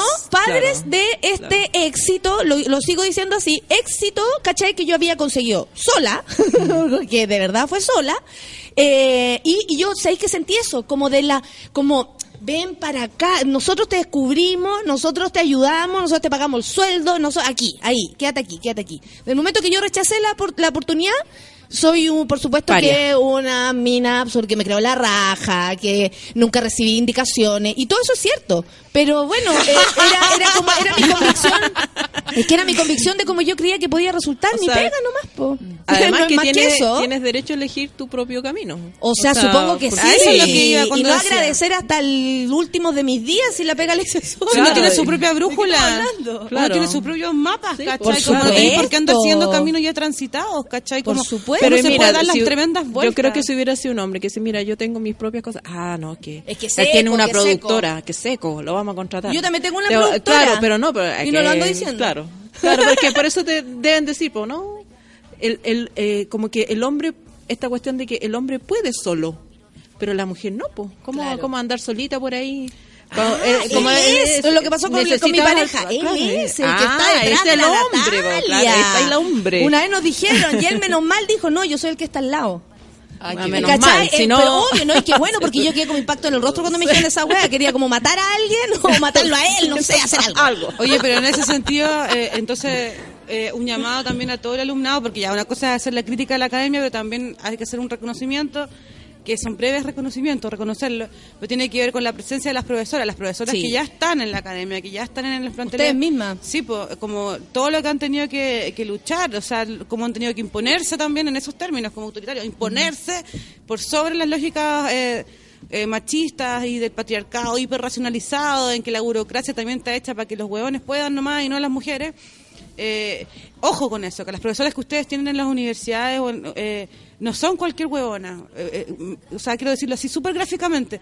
Por lo general, pueden ¿Por haber qué, a algunas tu, pa- por qué a tu mira, profe, pero... por qué a tu profe tú decís, oh, estoy con el Oye, maestro? Y nunca decís, estoy con la maestra. Muchos les da les cuesta más asumir que su profesora también es una Claro. galla espectacular. Y intelectual, ¿cachai? Sí, ese, ese- ese es como ese es como el como como el tema en, en nuestra sociedad con todo lo que hemos avanzado que hay que reconocer que hemos avanzado bastante hemos estamos aquí Estamos las cuatro hablando, hablando menos, este de tema. corrido, pero el tema de el pensamiento es totalmente poseído por hombres es cosa de ver los columnistas políticos chilenos Sí. que son como los sacerdotes ¿eh? Los sacerdotes dicen sacamos la pauta "Pa' dónde para hay que ir semana". claro para dónde hay que ir de lo que hay que hablar y todos son todos Sí. hombres no hay mujeres eh, eh, los periódicos no ponen en sus páginas de columnista no hay una Carlas Peña eh, equivalente no porque no exista están ahí Seguro. pero nunca la van a no la ponen en esa tribuna no la ponen en ese en ese podium ¿Cuántas editoras hay en medios de comunicación? O sea, hagamos la suma. No hay tantas, pues, ¿cachai? editoras hay Pero no hay de- jefas no hay directoras Directoras de medios de comunicación. directoras de medios de ¿No comunicación tenemos ninguna? ¿Ninguna, ninguna? Eh, me parece no pues no hoy día no, pues. No, hoy día me parece que no probablemente haya una por ahí del Ecolourde no sé pero pero de los medios de los medios La Ale- la Ale tradicionales en la mañana como cree que nadie le escucha. Y, y me tiro nomás total esta cuestión es online no escucha nadie Viera y bajen el podcast en cualquier Se siente momento. mala la Ale, me encanta. Me encanta. Saludos a las amigas Ya. de flamenco. saludos Saludos a la amiga de flamenco. De flamenco, Sí, por a mis amigas de acuarela también. Yo, démosle la palabra a la. María Paz. Sí. yo sí quería como desafiar esta idea del talento, Ya. sobre todo en política. Eh, A propósito de lo que nos contaste. A propósito de la anécdota, yo creo que la anécdota puede, puede servir, pero creo que a veces como que hay, hay un espejismo en que, sí, yo creo que hay mujeres súper talentosas y creo que hay, hay espacios donde el talento es súper importante. El talento, digamos, el, el desarrollo Que académico, lo que se vaya a hacer, ¿no es cierto? Pero, pero en política creo que hay un espejismo en pensar que el talento es lo más importante. Y, lo quiero graficar con, un, con una anécdota donde una profesora argentina que hacía un curso sobre Latinoamérica, donde todos los latinoamericanos llegábamos como moscas, ¿no es cierto? Eh, donde estamos casi todos los chilenos. Eh, la profesora un día quiso hablar sobre eh, cuotas de, para mujeres. Y empieza el tema de cuotas para mujeres y yo estaba en segunda fila de dos. y veo como todos mis compañeros hombres, sobre todo los chilenos, levantan la mano así como ansiosamente para hablar de esto. Y yo dije, ¿qué va a pasar? Porque están todos levantando la mano. ¿Qué va a pasar? Y ahí empiezan los comentarios del tipo, esto es una distorsión del mercado y que lleguen todos los mejores, da lo mismo si son hombres o mujeres, ¿no es cierto? Dice la gente que queremos en el Parlamento. Y ahí levanta la mano una venezolana, ¿no es cierto? Levanta la mano una mujer, lo que hace como, wow, ya, ahora sí vamos a hablar como con propiedad. Y venezolana dice, yo soy mujer y yo quiero llegar a puestos de representación, pero por mi Mérito. por mi mérito, por mis logros, por lo buena o académicamente buena que soy. Y la profesora que estaba escribiendo en la pizarra, como tomando nota de lo que ella decía, se da vuelta y le dice, sí, pero el Parlamento es sobre representación, no sobre eficiencia. Y ese lo fue cual un- nos hace como que igual Eso- pega, pega esa frase. Eso, eso fue como golpeador Sí. porque en el fondo como que yo creo que fue un momento de aprendizaje súper importante para esa sala cuando estábamos hablando de esto. Y, mm, y, eso a mí me hizo, después tuvimos un almuerzo con ella y yo se lo volví a preguntar. Y eso me, ha hecho reflexionar todos estos años sobre en realidad la importancia de, de la calificación en la hora de la representación política. ¿No es cierto? Porque quizá, o sea, ya estamos hablando de mujeres, pero si pensamos en pueblos originarios, nadie puede hablar mejor, independiente de su calificación, pero nadie puede hablar mejor sobre políticas de pueblos originarios que personas de pueblos originarios. Obvio. ¿No es cierto?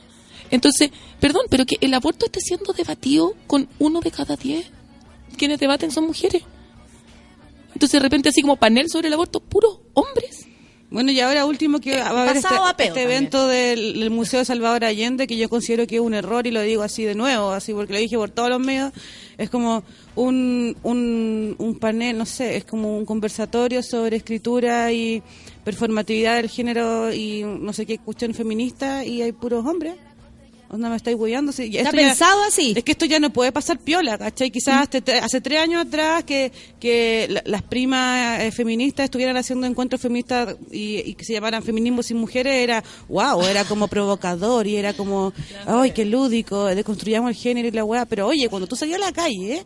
hay una hay una ética que es insobornable, ¿cachai? Que tiene que ver no solamente con tu aspecto físico, sino que con el rol social que tú estás eh, solamente por caminar afuera, ¿me entendí? Y esas son las mujeres, más allá del género, de ser primo no primo, o sea, basta con este escándalo, ¿cachai? O sea, no que, solamente... es que, eh, con todo respeto, pero homosexual es hombre, pues hija. Sí, pues Y- papi, sí, no, sí, yo sé, rosa, hombre queda. Y además que el género no es una decisión, o sea, tú, te, tú podías estar como, pensarte como mujer si querías en esos términos, pero hay algo de lo que tú no te podías hacer cargo y es que lo tuyo está siendo una cosa hecha a voluntad, ¿cachai? Intelectualizada. Hay mujeres que ni siquiera tienen la, la posibilidad de poder repensarse, ¿cachai? Porque sus condiciones sociales y culturales no las dan, ¿cachai? Y aún así ustedes son capaces de hacer un panel o de no sé qué y no invitar a ninguna mujer, ni de clase social distinta a la de ustedes, ni lesbiana, ni heterosexual, o sea, ni una mujer, ¿cachai? Como, ¿qué les pasa?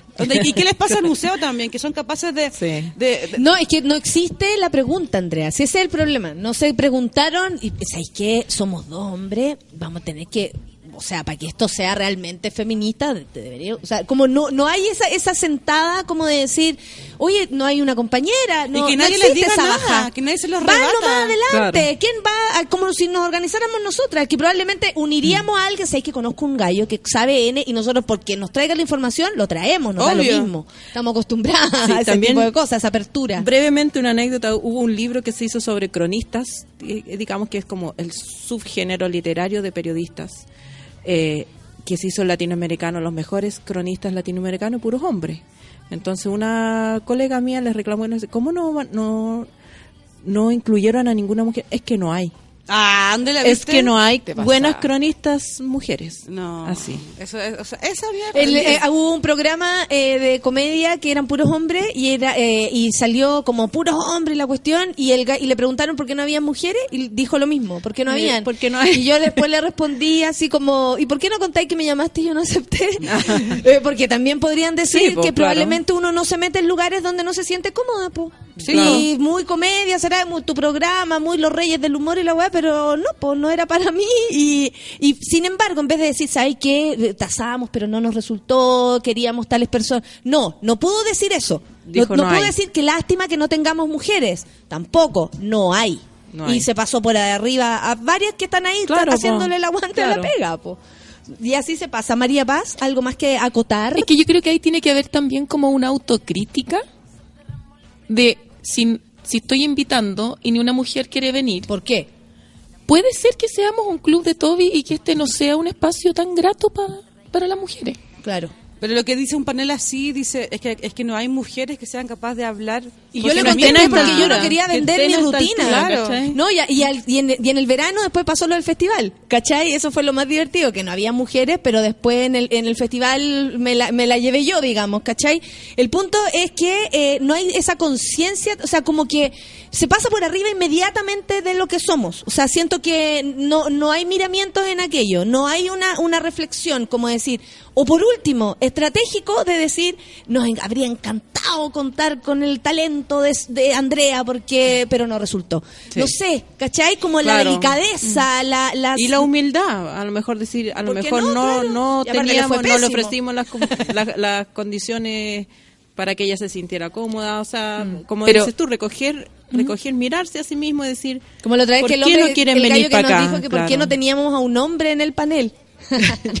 Igual decir que, el- volver a reiterarlo, nosotros ya lo hablamos en, en, otro episodio, en nuestra- otro capítulo, digamos, de este libro llamado Panel Feminista, pero en el que decíamos, los hombres está bien, el feminismo no es solo de las mujeres, está bien, pero tienen que aprender a acompañar, ustedes no son los protagonistas de esto, y tienen que, o sea, y les vamos a usurpar el poder en ese sentido, les vamos a quitar el protagonismo porque ya es suficiente, tienen la cagá. Entonces ahora la vamos a arreglar un poquito, ¿cachai? Como de a poco, ¿me entendís? Como entre todas juntas y con todas las disputas que hay entre medio.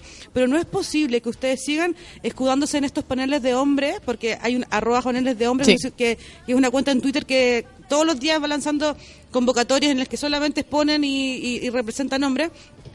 No puede ser posible que en el movimiento feminista, en el movimiento feminista se estén generando este tipo de carteles, porque para mí son carteles, ¿cachai? Como igual quizás darle mucha importancia porque los carteles igual uno los respeta un poco por lo avesados, ¿cachai? Y estos locos no son tan avesados, pero decir eso, o sea, ya no van a pasar piola y aquí estamos en el panel feminista para denunciarlo a todos los Barça, sean primas o no sean primas. Pero yo creo que es importante rescatar que sí ha habido avance. O sea, hoy día el panel de Me gusta, hombres... me gusta que sean optimistas. Hoy día el panel de hombres al menos es un tema. Claro. A mí me llegó una invitación de, de la Cámara de Diputados por un tema de la Constitución, que eran puros hombres. Y, yo le, y esto era en marzo. Y yo le dije, en el mes de la mujer, respondí, en el mes de la mujer me sorprende que me estés mandando un panel de hombres. So- sorry, pero... la, y la respuesta, y la respuesta fue, la moderadora es mujer. Ah, la que sirve el café. Obvio, obvio, que- la que la palabra. Claro, La secretaria de, no, como- de acta es mujer. Claro, yo, yo no estaba organizando mujeres. Pagaron la cuenta de la luz, no tengo idea. Ay, estamos todas respirando hondo. Eh, María Paz, ¿algo más que acotar antes de, de tu retirada? Pa- es, no sin antes eh, agradecerte que hayas venido para acá. Creo que ha sido uno de los mejores miércoles donde hemos aprendido un montón. Porque además, eh, quienes nos escuchan agradecen mucho como estas nuevas miradas. Eh, probablemente por la vida que llevamos, por este esfuerzo en sobrevivir. eh, no nos detenemos a veces en estos detalles y la cabra que está trabajando ahora en su cubículo de mierda se está dando cuenta que, oh, no está siendo considerada, por ejemplo. ¿Verdad? Me quedé afuera de ese grupo. Y es bonito abrir o despertar el enojo, por último, eh, lo digo así, porque honestamente hay que despertar, pues la única forma, levantando la mano, preguntando, ¿qué, qué vamos a hacer? ¿Dónde vamos a estar? ¿Qué lugar tengo yo aquí? Es la única forma de hacernos presentes, eh, sobre todo estudiando, que es un lugar donde donde se va, o sea, después tú te las vayas a lidiar de otro modo, con otro problema, pero estudiando es como que somos todos iguales, se supone. Y ahí es donde la, la, es, es difícil que existan estos estatus porque seas hombre o porque no sepas de las matemáticas, según el caballero. Me sigue dando risa. Eh, Eso. yo, yo quiero agradecer, agradecerle a ustedes la invitación, creo que ha sido súper entretenido, liviano y ha sido muy grato poder conversar. Y quizás un último pensamiento, porque me dedico a la educación, también es para los profesores y profesoras, ¿no es cierto? Porque uno en una clase siempre tenía a los hombres con las manos arriba. Y hay cosas que uno puede hacer como docente al respecto, ¿no es cierto? Entonces uno sí puede decir, escuchemos ahora una mujer, porque hemos escuchado solo hombres escuchemos a este lado de la sala, porque hemos escuchado solo a este lado. Hay, yo mientras más hago clases, más me convenzo. Esa puede ser la cuota que de a poco se puede empezar a, a Exacto, integrar. porque como cómo, va dando, opinión. cómo va dando voz, cómo en el- la gran política, en el fondo, tú le vas dando espacio a las mujeres para hablar, en la micropolítica, que es una sala de clase, ¿no es cierto? Cómo tú desde el espacio de poder, como docente, empiezas a pensar también eso, y empiezas a monitorear quiénes están interviniendo y quiénes están diciendo qué cosa. Y cómo tú puedes sí abrir espacio, porque a veces que uno que dice, sí, po, queremos escuchar a alguien que no haya hablado. Mm. Y con eso le das espacio para el que, el que no habló y diga, yo en realidad tenía esta idea. O la que no habló, levanta la mano. O si, o si también nombras y dice, han hablado puros hombres, queremos escuchar ahora a una mujer, estás dando y abriendo espacio y eso es algo que podemos hacer todos nosotros en nuestra Sí, en nuestro microespacio de, sí. de, de influencia. digamos. Absolutamente. Hasta en los juegos a veces se pueden equivocar las personas. Estaba una vez en 18 de septiembre y un, una persona que yo admiro mucho, un hombre, no se dio ni cuenta, y estaban niños y una niña, lamentable, porque no, le- no tenía ni parejita para jugar a cualquier cosa que se le hubiese ocurrido. Y llega y dice, los niños juegan acá con los sacos y la niña... Ya, la niña va a entregar los premios porque como que quedó de modelo en dos tiempos. O sea, ¿y qué hice yo? Me puse el saco, pues, y me puse a competir nomás con la cabra. Me saqué la cresta. Pero no importa, tú, Pero no tuvo importa, su cuota. tuvo, su- tuvo su momento. Me la de- jugué yo por sí. la cuota. Sí, muy Pero bien. me dio una, una- yo tengo el, el machistrónomo eh, abierto, Ah, po, sí. ¿cachai? El radar abierto. Y le dije, no, ¿qué estáis haciendo? ¿Cómo la dejáis ahí? No, no, no, no, esta cuestión es mía. Y empezamos como a armar otro, pero claro, sobre la misma lo solucionamos. Pero increíble cómo hay que estar atento. Lo que a lo mejor no te das ni cuenta. Las niñas sentadas, los cabros jugando. Y te podías equivocar, pues, por la, por cuidarla, por. Pues los mismos grupos de estudiantes. A mm. mí me ha pasado ver que eh, tienen un grupo para hacer un trabajo, la secretaria es la mujer. Entonces uno tiene que intervenir y decir, ¿se dan cuenta de lo que están haciendo? Exactamente. Muchas gracias María Paz, muchas gracias Andrea, muchas gracias, Alejandra. Fue una mañana maravillosa, como siempre. Despedimos a nuestro panel feminista. La gente está en llamas, no les voy a decir nada. Y nos vamos con música porque también tengo otra invitada de Weekend con Secrets. Me encanta esta canción. 10 con 34, Café con Atenzuela.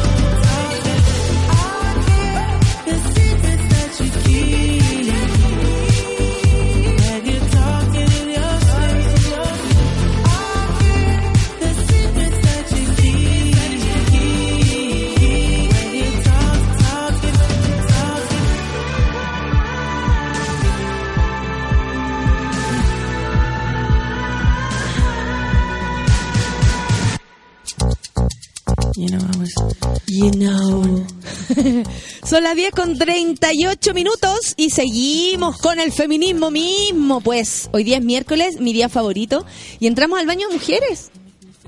Sí, ¿cómo no va a tener su canción nuestra, nuestra invitada? Porque además representa varias. Sí, Eso soy, es lo que soy- más me soy gusta. solo una voz múltiple Eh, de un coro. eh, conocida más. Ah, ¿te? Como Whitney. No, no, no. Isabel Plan, ¿cómo estás? Bien, muy feliz de estar acá. Muchas gracias por el convite. Estaba muy Aparte- entretenida escuchando la conversación porque yo trabajo en medios también, siendo mujer, entonces como que quería gritar, ¡Sí! ¡Sí! ¡Toda la razón! De hecho, te voy a preguntar de eso, de tu trabajo en medios y cómo, y cómo ha sido para ti también imponer lo que sabes. Porque Claro. eres una de las personas que sabe de lo que habla y en general eso eh, provoca escosor. aunque sea de una película, aunque La- sea de una serie. A lo largo de 10 años de periodismo en medios, a veces siento que lo que más le molesta a mucha gente, y a veces lo más terrible en que incluso mujeres, es cuando las mujeres hablamos fuerte, pero te estoy hablando del tono de voz. Viven haciéndote como, como callar, como, "Shh", pero ¿por qué tan fuerte? Y después veía a los gallos como gritando y como... Entonces, y eso parece que no importara. es desde donde tú proyectáis y desde donde tú venís que ya te escuchan distinto. Es súper increíble a veces. Pero yo he tenido suerte, me han escuchado y me han dado espacio. Qué bueno. Sí, Gaya. Bueno, pero hoy día estamos celebrando, porque están celebrando el 17, me contaste. El lunes 17, sí. Se cumple, ¿cuánto? Un, Un año, año. Un año de Mujeres Bacanas que han ido destacando y, y lo que más me gusta de Mujeres Bacanas, este blog, que destaca de pronto mujeres que no sabíamos que primero existían y segundo en, en lugares donde no las conocíamos, científicas, Claro. ¿cachai? Astronautas, no sé, como que de pronto, oh, estas filósofas, como hablamos acá, que eh, se estudian filósofos, ¿cachai? Lamentablemente y no se estudian las filósofas. Exacto. Entonces, eh, Mujeres Bacanas nos, nos luce, nos enseña quiénes son estas mujeres y quiero saber cómo empezaron. Yo conozco a la, a la Sofía, a quien le mando un beso, abrazo. Sí, la- Una- somos cuatro bacanas. ¿Cómo se llaman? Cuéntanos, ¿quiénes son las bacanas? Somos las cuatro periodistas amigas de toda la vida de- desde la universidad, la Sofía García Huidobro, Fernanda Claro, Concepción Quintana y yo. Y, y eso es lo rico, trabajar en un proyecto de amigas en que Además. enganchamos. Claro, pero es lindo cuando engancháis en un proyecto entre amigas por algo que es más grande que tú, que, sin- que es más que ponerle like a tu foto de Instagram. Claro. Y esto partió hace un año eh, con... A mí me venía dando vueltas la idea de que generáramos contenidos positivos y propositivos en redes sociales. Y a mí me interesaba mucho por mi trabajo en los medios, por ser una mujer en un mundo de hombres, como...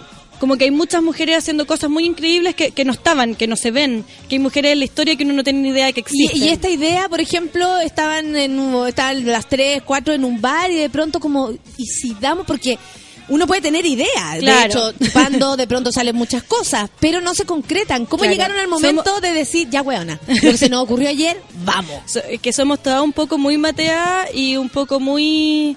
eh, o sea, se piensa, se hace, eso. se piensa, Se se, hace. pensó, se hizo. Y la verdad es que yo partí como una semana como, oye, tengo esta idea, a todas les encantó. Yo partí las primeras dos semanas sola, después se sumó la Sofía, después la Feña, después la Conce.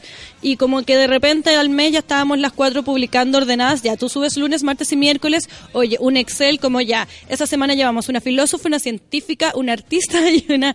Nos gusta llevar muchas milenias, nos gusta que te- tener gente sub 30, porque la gente dice que las milenias no hacen nada. Hacen unas cosas increíbles porque ven el mundo de otra manera. Lo Porque usan- están empezando como de antes a hacer cosas. Exactamente, hay porque otras que empezaron con la tecnología pueden partir haciendo un- unas redes que nosotros no teníamos la opción antes. Y entonces al mes esto ya está armado y eh, Mujeres Bacanas está en eh, Instagram, Facebook, Twitter y Tumblr y básicamente de lunes a sábado se sube la biografía de una mujer increíble al día, que su historia sea como son inspiradoras, son las primeras, están haciendo proyectos entretenidos y los martes sobre todo Son chilenas. chilena. Claro. Sí, sí, donde, has estado tú también. Oye, eh, sí, para mí fue como bien impactante porque eh, no les conté mi historia, imagínate se las contara, pero eso cuando ya sea más vieja. No, que ahí también nos gusta cuando podemos, todas tenemos otros trabajos, eh, hacer entrevistas. Entonces entrevistamos a la fiscal Chong, que la encontramos una seca. Increíble, aparte de su, su entrevista y su forma también de llevar como su trabajo y su vida, en el sí, fondo. y el feminismo, y ella es como... eh, hay muy poca gente que tiene como cero trolls. Fiscal Chong alguien que tú podés decir como que nadie puede decirte que no es la mejor en lo que hace. Es increíble la, la, la fiscal que está viendo el caso Corpesca y cosas más. También a la Francisca Valenzuela por Ruidosa. Y para la próxima semana, para el aniversario, vamos a tirar una entrevista con la Maite Alberdi, la directora de los niños. Yo pensé que Maite Rodríguez, que ahora está con el tema de... Ay, ojalá. Ojalá también nos den una entrevista sobre Alexis. Nos gustaría entre medio porque la encontramos muy bacana de estarse agarrando a Alexis. Toda nuestra admiración. Maite, Maite Alberti, entonces. Maite Alberti, la directora de Los Niños. Ah. Y a la Sonia Montesinos también, que es como una súper socióloga que ha Sí. estado investigando hace 30 años la mujer y la mujer indígena, etcétera. Oye, a propósito de eso, tú tenés eh, mucha eh, claridad de lo que pasa, tanto en redes, en los medios. eh, trabajas en un medio que también Yo trabajo en la tercera, sí. recibe, claro, y, y- y lees un montón de cosas. Me contaba ya ahora, como en relación a, a- a lo que sale y como tú podéis ver las opiniones. ¿Cómo viste que de pronto empezó a reaccionar eh, los hombres, eh, tus compañeros, cuando dices mujeres bacanas? Porque probablemente, te lo digo porque probablemente dijiste ya, te dijeron, pero igual hay hombres bacanes. ¿No pensáis hacer el blog de hombres bacanes? Sea, ¿Recibiste ah, algo parecido? Pocas menciones de como, pero llevábamos como tres meses y recibimos sobre todo mucho apoyo al proyecto. O sea, solamente es un círculo virtuoso donde los lectores nos dan más ideas y esta me gusta y le ponen corazones y, y muchas mujeres que seca, que seca, pero terminan como, oye, de repente podrían nacer un hombre. Y es como, no, acá solo vamos a tener mujeres. Lo que sí hemos tenido es transgénero. Entonces. Que también son mujeres. Por supuesto. Entonces le dije, la única que había es que haya sido hombre y haya dejado de ser hombre para estar en nuestro blog. Como que no nos interesa, sino porque eh, en el fondo este espacio es solo para eso. Sí, sí, es que llama la atención eso, como que exigen la cuota, ahora que hablamos de la Claro. cuota como por y ex- eh, como decir por qué no existe el día del heterosexual, por qué no existe el día del hombre, como hay tenido que lidiar un poco con eso porque tú decís he tenido suerte, puedo hacer mi pega, he sido valorada, tengo un lugar que me gusta, etcétera, pero te, te, eh, ¿Te ha pasado o eh, como en esta lectura de tanta mujer que hay escuchado, leído, etcétera, que existe como una una, una línea de que, eh, que a todas nos pasa lo mismo? ¿Cachai? Como Sí, que algo como una tijera que nos cortó a todas y que nadie puede decir, no, yo de abusos, no sé, yo de discriminación, no Claro. sé". Yo como creo que este proyecto es como tan y, y eso eh, es lo que es parte de nuestra alma secreta, que en el fondo es como tan positivo que es difícil que nos entre esa cuestión de como, ay, la feminazi, no sé qué, ¿cachai? Entonces tratamos de atrapar a la gente al feminismo de una manera que ellos no se dan cuenta. Pero si nos pasa, claro, es que es el alma secreta, como a, a llegar a la gente que nos- no, no le está llegando el mensaje de la calle, ¿cachai? Que creo que es muy importante también. Pero si nos pa- me pasa más los comentarios que, que se transformaron en que si yo estoy en una reunión con hombre y se habla de cualquier mujer es como, cuidado, que está la bacana. O, o cualquier chiste es como, oye, pero la bacana. O sí, y yo me lo tomo muy en serio y en eso soy muy majadera. Si están hablando en, mi diario de, oye, vamos a hacer la lección de los 10 críticos, van a hablar de, no sé, las películas. Y yo, bueno, pero que incluiste una mujer en el panel. Como- y ahí es como, ay, saltó la bacana. Entonces, claro, hay como esta cosa media un poco de Esta que... susceptibilidad, ¿no? Esta sensibilidad masculina Como que, que, se hay ve que tan le ponís color, hay que le ponís color con tu bacana, ¿cachai? Pero, mm, y algo que hablé muy interesante con la Sonia Montesino, que, que ella lleva mil años en esto, trabaja en la UNESCO, está en el Consejo de la Cultura, y, y ella armó un estudio de género en la Chile, que fue muy difícil, nos contaba, porque y me decía, pero sigue siendo un trabajo diario, porque si uno como, uno se descuida, al tiro no ponen a la mina, ¿cachai? Al tiro la mujer pasa de lado. Absolutamente. O sea, uno tiene que estar constantemente recordando como, oye, pero existe esta calle para eso, nos gusta un proyecto de vis- visibilización como mujeres bacanas. Oye, pero hay una astronauta, pero hay una académica experta en filosofía del siglo XIX. Oye, pero hay una política. Oye, pero hay una experta internacional. Y como todas estas cosas pequeñas que uno tiene que estar todo el rato recordando, porque si no, lo que pasa es que las mujeres desaparecen nomás de la historia oficial. Y, y en eso Ba- Bacanas nos impresiona mucho. Las mujeres como que no, no se incorporan porque la historia la hacen los hombres. Entonces es un trabajo diario y por eso tenemos una, algo que De funciona alguna manera como de- reescribir- de, recordarles, oye, alguien lo hicieron, lo hicieron, estaban. Lo que Como pasa es que tú no las ves. historia. Exactamente, y a mí lo que me pasa, que con toda la suerte que he tenido en el mundo profesional, con todo el espacio que me han dado, yo soy jefa, o sea, como que no, no puedo estar más agradecida y contenta y muy orgullosa porque me han sacado la cresta. Obvio. Es como que tú puedes llevar 10 años trabajando, igual la- y, y no te ven, y no, no, no, no es lo primero que piensan incluir una mujer cuando hacen ciertas pegas y ciertos trabajos, te va a pasar a ti también en, en el humor, como... Como que podéis llevar toda una No, ahora carrera no lo larga. incluyen porque ahora por otro motivo. Porque saben cómo me pongo. Pero como que, claro, tú cuando fuiste a Viña llevabas 15 años trabajando y era como, uy, mira, apareció. No apareció, yo había ido a ver el gritón a un teatro como ocho meses antes. Entonces como que A mí eso es lo que me frustra, que no es que no nos pesquen, no nos quieran, No a se reconoce. no es de maldad, es que a veces es como si tuvieran unos anteojos distintos que como que hacen que no nos veamos. Entonces la mayor pega con bacanas es luz. mírennos, miren lo increíble y las historias increíbles y cómo sobre todo las historias de bacanas son minas que tienen todo en contra. Porque hay que para hacerte un espacio en el rubro que sea, sobre todo en ciencias, matemáticas, pero en el que sea. En política tenéis que luchar con uña y diente. Con uña y dientes para sacar tu voz. Entonces yo no solo me puedo sacar el sombrero de todas las mujeres que hacen eso todos los días. No, es increíble como eso además como y aparte como cuando eh, uno emprende alguna alguna mm, eh, actividad del tipo feminista te empezás a dar cuenta cómo lo demás se empieza a poner en contra, como nadie pr- primero entiende que lo quieras hacer, Nada, nada. eh, después que no, no, no existe este como cuidado, no te metas ahí, porque es un exceso Claro. como de no, pero ¿para qué te vayas a meter ahí si lo tenés todo Isabel? O sea, eres jefa de la cuestión, ¿para qué te vayas a meter? O sea, claro. Puede ser hermoso tu proyecto, pero ¿para qué? ¿Cachai? No, nos pasaba, y el otro día lo comentábamos con las otras a- a- amigas bacanas, que ahora revisando cómo ha sido el año, porque igual, es, o sea, nosotros esto lo hacemos en nuestro tiempo libre, que es poco, pero sí que estamos muy orgullosas. Pero que al principio todas nos dijeron en distintas partes como, ¿y cómo van a llenar todos los días? Entonces- Creían que no pero había era, lo era una, suficiente. era una- pero nos pasó era una consulta reiterada que no íbamos a encontrar mujeres para poner 365 días al año que hubieran hecho cosas increíbles y nosotros bueno pero si ponemos históricas desde Safo la primera poeta lésbica griega hasta la Minerial que inventó un código para que su abuela se mejorara del Alzheimer para su celular para que tuviera los recordatorios fácil ¿Y ¿Cómo no vamos a encontrar 365 días como personas en la historia de la humanidad?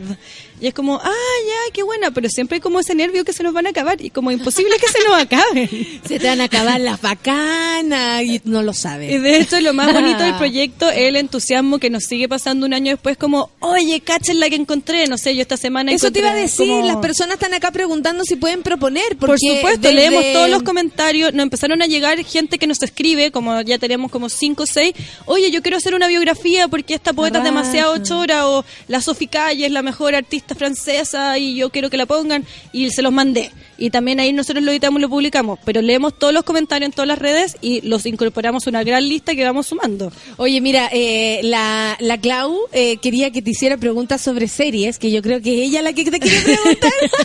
Qué lástima que ya no vino para que la, se la, se la- ahí la agarrara en la, en la escalera y le preguntara cosas.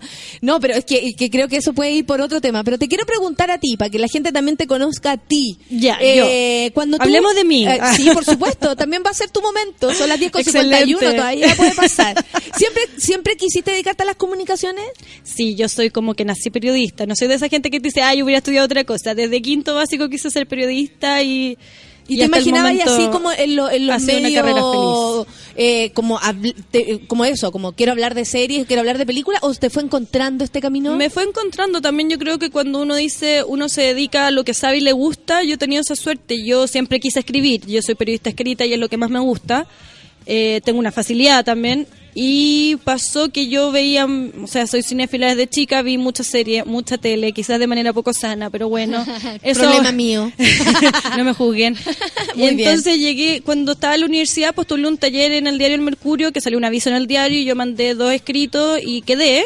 Y de ahí, cuando estaba en ese taller, eh, cuando nos ofrecieron a todos escribir columnas, y todos escribían así como de un bar, del amor, de política, ¿Y yo dije, hiciste? una de series. Y eso no existía en el diario y me la compraron, y eso fue hace 10 años. Y ahí estuve en el Mercurio 7 años publicando todas las semanas de series. En otros momentos de las series, po. Sí, no po. es como ahora que Fui la precursora. para elegir o No, era- me voy era- a dedicar a series, me voy a dedicar a documental. Na- la gente ir. no veía tantas series. O sea, yo No, creo que después de Lost ya la gente se embaló con algo que tú o podías sea, ver ¿qué, ve- ¿qué maratónico. veíamos, por ejemplo, hace 10 años? No, Veíamos los- hace 10 años. CSI, veíamos CSI. Mel- Melrose Place. ¿Cachai? Bueno, eso ya previo, pero sí, o sea, hace 10 años como que esa era la onda.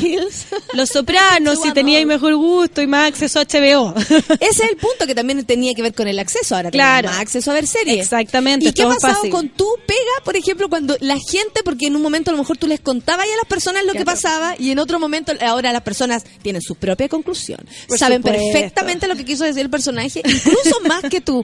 ¿Cómo ha cambiado el público en relación a este tema? Pero a mí me encanta porque el público de la serie es como demasiado entusiasta y se Mm. lo toma personal, como que eso yo lo encuentro positivo porque no me siento tan sola como Por antes. supuesto. Pero cuando, claro, yo partí en la pega, yo también hago crítica de cine. Yo me acuerdo de estar en mi casa los viernes y que me sonara el celular porque había gente en el blockbuster viendo que arrendaba. Esa era mi vida, ¿cachai? Y ahora pues, resulta que en Twitter se pone no sé qué, lo estoy viendo por streaming. Así ha cambiado la cuestión. Pero mm, nada, me encanta que exista como tanta gente para tantas Esa series. conexión, como que no, no, es, no es un... O sea, todos deben saber más que tú, ¿o no? No, es que ¿sabes eso me da mucha Como- risa, porque como en un momento tú podías hacer como, vamos a aprender de Winnie, y de, de pronto es como, no, no, que... No, yo encuentro Por- que, to- que todo, si al final es... Todos tenemos el derecho a decir que algo sobre te gusta todo es como la música. sobre todo con el acceso que tenemos ahora. Exactamente, pero a, a mí no me hay nada que me entusiasme más porque yo al final lo que me gusta del cine y de la serie, que soy una fanática de la cultura pop, como que yo lo veo así como eh, en 100 años más, cuando la Eh, gente estudie este momento de la vida, no va a ir a mirar la enciclopedia y quizás si se pasó una ley importante. Lo, lo que uno mira ahora de los años 50 es qué películas estrenaron, qué sonaba en la radio. O sea, es parte de la historia oficial la cultura pop y le da una mirada muy distinta y mucho más cercana a la gente. A mí como que me, me apasiona. Y a mí no, no hay nada que me entusiasme más que este domingo vamos a estar todos acostados viendo Game of Thrones con el estreno de la séptima temporada y que tuiteemos la cuestión y que uno se enojen, pero no me digas porque lo vean mañana. Y es como, hazte cargo de verlo mañana. Como que encuentro que se genera algo súper entretenido. Oye, eh, Isabel, y también, por ejemplo, eh, para, para seguir con las mujeres bacanas y no irnos de, de nuestro tema del día, eh, ¿cómo has visto tú también desde esas series que veías hace tanto tiempo y que probablemente erais tú y algunos pocos y no éramos tan masivos como ahora? Claro. eh, la representación de la mujer, tanto en personajes como guionistas, como directoras, como temática, ¿cómo lo ves? ¿Cómo lo ves tú? Porque Yo- sabemos que ahora sí, pues ahora sí está pasando Claro. algo, tenemos series en nuestras manos que ¡ah! es información, eh, es discusión, es apertura de mente, pero ¿cuál ha sido el recorrido de eso, según tú? Creo que eh, la apertura del streaming hizo que la representación de múltiples voces se ampliara, porque eh, Netflix apostó por eso, en el fondo, para diferenciarse. Claro. Porque, claro, hace 10, 15 años teníamos Sex and the City, que era como esta fantasía aspiracional, súper entretenida, que me encanta, y como que con, con puros clichés, pero que funcionaba súper bien. Y de a poco, cuando empezaron a aparecer como la época de, los de los antihéroes protagonistas hombres, aparecieron las mujeres también, como, no sé, Homeland. O, o co- o cosas así, pero igual a mí me pasa que las heroínas mujeres de la serie que son tortura que son súper autotorturadas, siempre es como, son un poco locas, ¿cachai? Como que nunca hay alguien como... Como que igual para poner una mujer de protagonista tiene que haberle pasado algo muy terrible o tiene que ser súper eh, extrema en sus decisiones, como que eso a veces me la pasa. super víctima. o la como- súper mala, como que se van un poco el chancho. Y creo que lo que ha pasado en los últimos tres... ¿Pero eso es por la visión que tendrán o porque no están escritos los personajes por hombres? Yo creo O que sea, lo- perdón, por mujeres. Yo creo que le falta más manos de mujeres Mm. y que eso ahora se está cambiando. Por ejemplo, eh, tenemos ahora el estreno de esta temporada son Glow, que es sobre mujeres de, mm, de lucha libre femenina, que es creado por mujeres, producido por mujeres. El diseño del vestuario lo hace la hermana de la Jane Morgan, o sea, todo es minas en todas partes. Lo mismo Gypsy. Jane, Happy Jane. Eh, lo mismo lo de Gypsy con la Naomi Watts y es algo que partió un poco con Orange is the New Black que yo creo que es una serie que cambió muchas cosas junto con Girls como que ahí yo siento que es como el punto de corte de ya sí hay series con mujeres y conversan y eso pero como con mujeres en todas sus Dimensiones, aristas. claro. o sea que en Girls la Lina Dunham como que lo escriba lo dirija etcétera y que ella misma a veces sea súper imperfecta que a veces sea apestosa que a veces sea bacán que no sea tan flaca, que todas esas cosas cambió algo y a la gente le molestó mucho. O sea, estaban las Sí. mujeres como nosotras, que era como, sí, ¡Eh, una uno- mujer de verdad. una mujer de verdad con rollo que tiene mal sexo, porque antes el sexo de la serie siempre era como, ah, La no- buena agradecida. Weona, me saco la polera y al tiro tuvo un orgasmo. Y esto era como, no, los gallos a los 20 son lo peor, ¿cachai? Como los peleas con la Como amiga. esa aterrizada que se pegó Sí. Lina, ¿no? Que es como que, ey, ey, ey, si fracasamos, nos gustan, no nos gustan. Nos peleamos con la amiga, nos después nos patean, nos sacan, claro. ¿cachai? Como que eso fue súper importante. Y en otro lado, Orange is the New Black te presentó un, o sea, esa maravilla de abanico de. Que no te la- olvides de, la, de Buffy la Casa Vampira. Ah, bueno, esa fue la el, precursora. público, el público gay eh, eh, grita. No, Buffy fue de las pocas mujeres choras de los 90, porque Sí. que, que no era como polola de alguien. Y todos los personajes mujeres de alguna manera eran como Sí. bien distintos. No, y mataba vampiros, estaba todo bien. Sara Michelle siempre en nuestro corazón. Bueno, pero Orange is the New Black, o sea, tenía una serie con que cada en cada capítulo se va eh, profundizar en la historia de una mujer latina, de una mujer negra, de una mujer musulmana, Lesbiana. lesbiana, eh, bisexuales, transgénero, o sea, tenéis todo y que eso y, y esa bandera de lucha está muy bien eh, compaginada con que es una serie entretenida, divertida, que no, que no Que está bien actuada. Exactamente. Exactamente. Entonces, como que eso siento que los últimos cinco años ha cambiado, que, la, que todas las aristas, que se le da más espacio a las protagonistas mujeres para tener, para no ser siempre la Estamos más como en proceso, básicamente, claro, ¿no? Para no ser como la mejor de todas. Pero tampoco la peor, po. No, obvio que no. Pero que, te- que, que las mujeres puedan tener matices. Eso, eso me faltaba antes un poco en las series y que ahora sí sucede. Y eso es lo lindo que se ve en Mujeres Bacanas, porque hay, que hay, que hay matices, que Hay matices. hay científicas, que hay matemáticas, que hay la que la que inició el cine es mujer, que entonces como eh, eso nos enseña Mujeres Bacanas y yo por lo mismo eh, también nos apuramos para que antes del cumpleaños estuvieran acá. Ay, Las quiero gracias, felicitar a estamos muy todas felices. por este trabajo que están haciendo. Continúen, hay 365 mil mujeres más Exactamente. que podemos Al infinito y más allá. que podemos vanagloriar, aplaudir y por supuesto aprender también, porque hay muchas que no conocíamos y gracias a Mujeres Bacanas la conocen. Es un Tumblr, es un blog, lo pueden encontrar, tú dijiste en todas las En, todas las plataformas. plataformas, Facebook, Twitter, Instagram, todas las cuestiones. Espero te haya gustado venir. Muchas gracias, Natalia, estoy feliz. un abrazo para las mujeres bacanas entonces que me están escuchando, eh, tanto de este grupo como de, de todas las que están escuchando al otro lado. ¿Le quieres decir algo más a tu público? Mira, mi público, nuestra, nuestro lema en Bacana es si ellas pudieron, nosotras también. Así que cuando estén medias cansadas o alguien las trata en la a pega, esto que estábamos hablando, como si yo pude, no, es al contrario. Si ella puede, yo también. Claro, es al o revés. sea- sí, es, es heavy al revés la, la, la forma o sea, de verlo. vamos, todas, o sea, la historia está hecha de mujeres Inspírate, echándole para adelante. inspírate. Así que echémosle para adelante todas también en este país que a veces cuesta. Gracias, gracias Isabel por Mujeres Bacanas, por tu grupo de amigas eh, que hacen cosas y además por ti, por tu trabajo. Vamos a escuchar a Beyoncé para irnos hasta abajo, hasta el suelo. Por siempre, por siempre con Bey. Nos vamos entonces, que tengan un buen día a pesar de todo, amigas. Café con Natenzuela. Chao.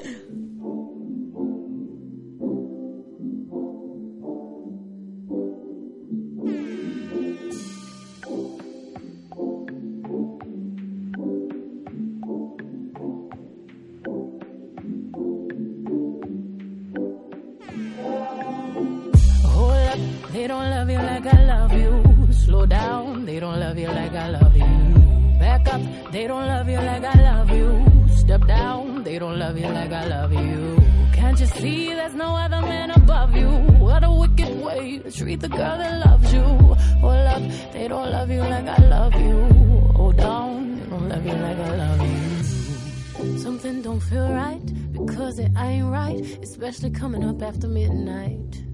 I smell your secrets, and I'm not too perfect to ever feel this worthless. How did it come down to this? Scrolling through your call list. I don't wanna lose my pride, but I'ma fuck me up a bitch. Know that I kept it sexy, and know I kept it fun. There's something that I'm missing, maybe my head for one.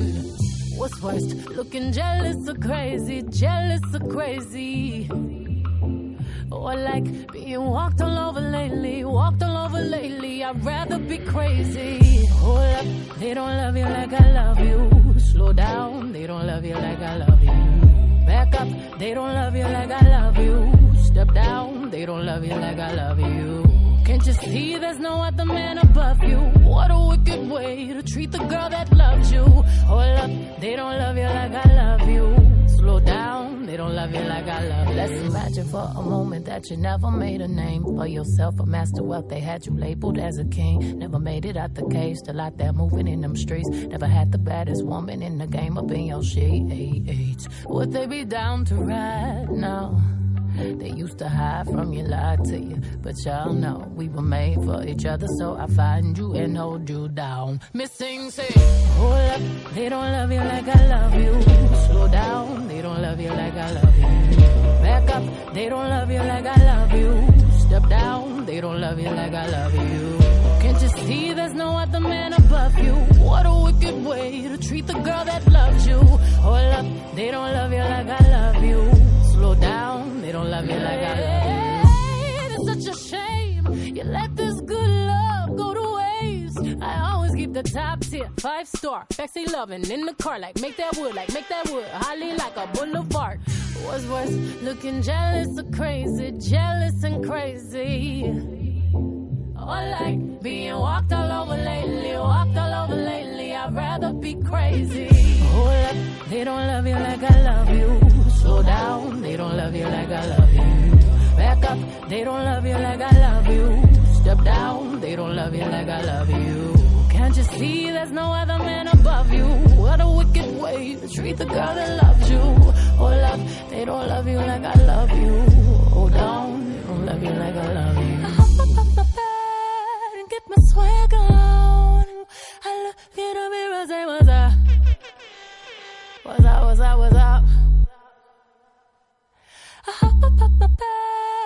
Up, swag on.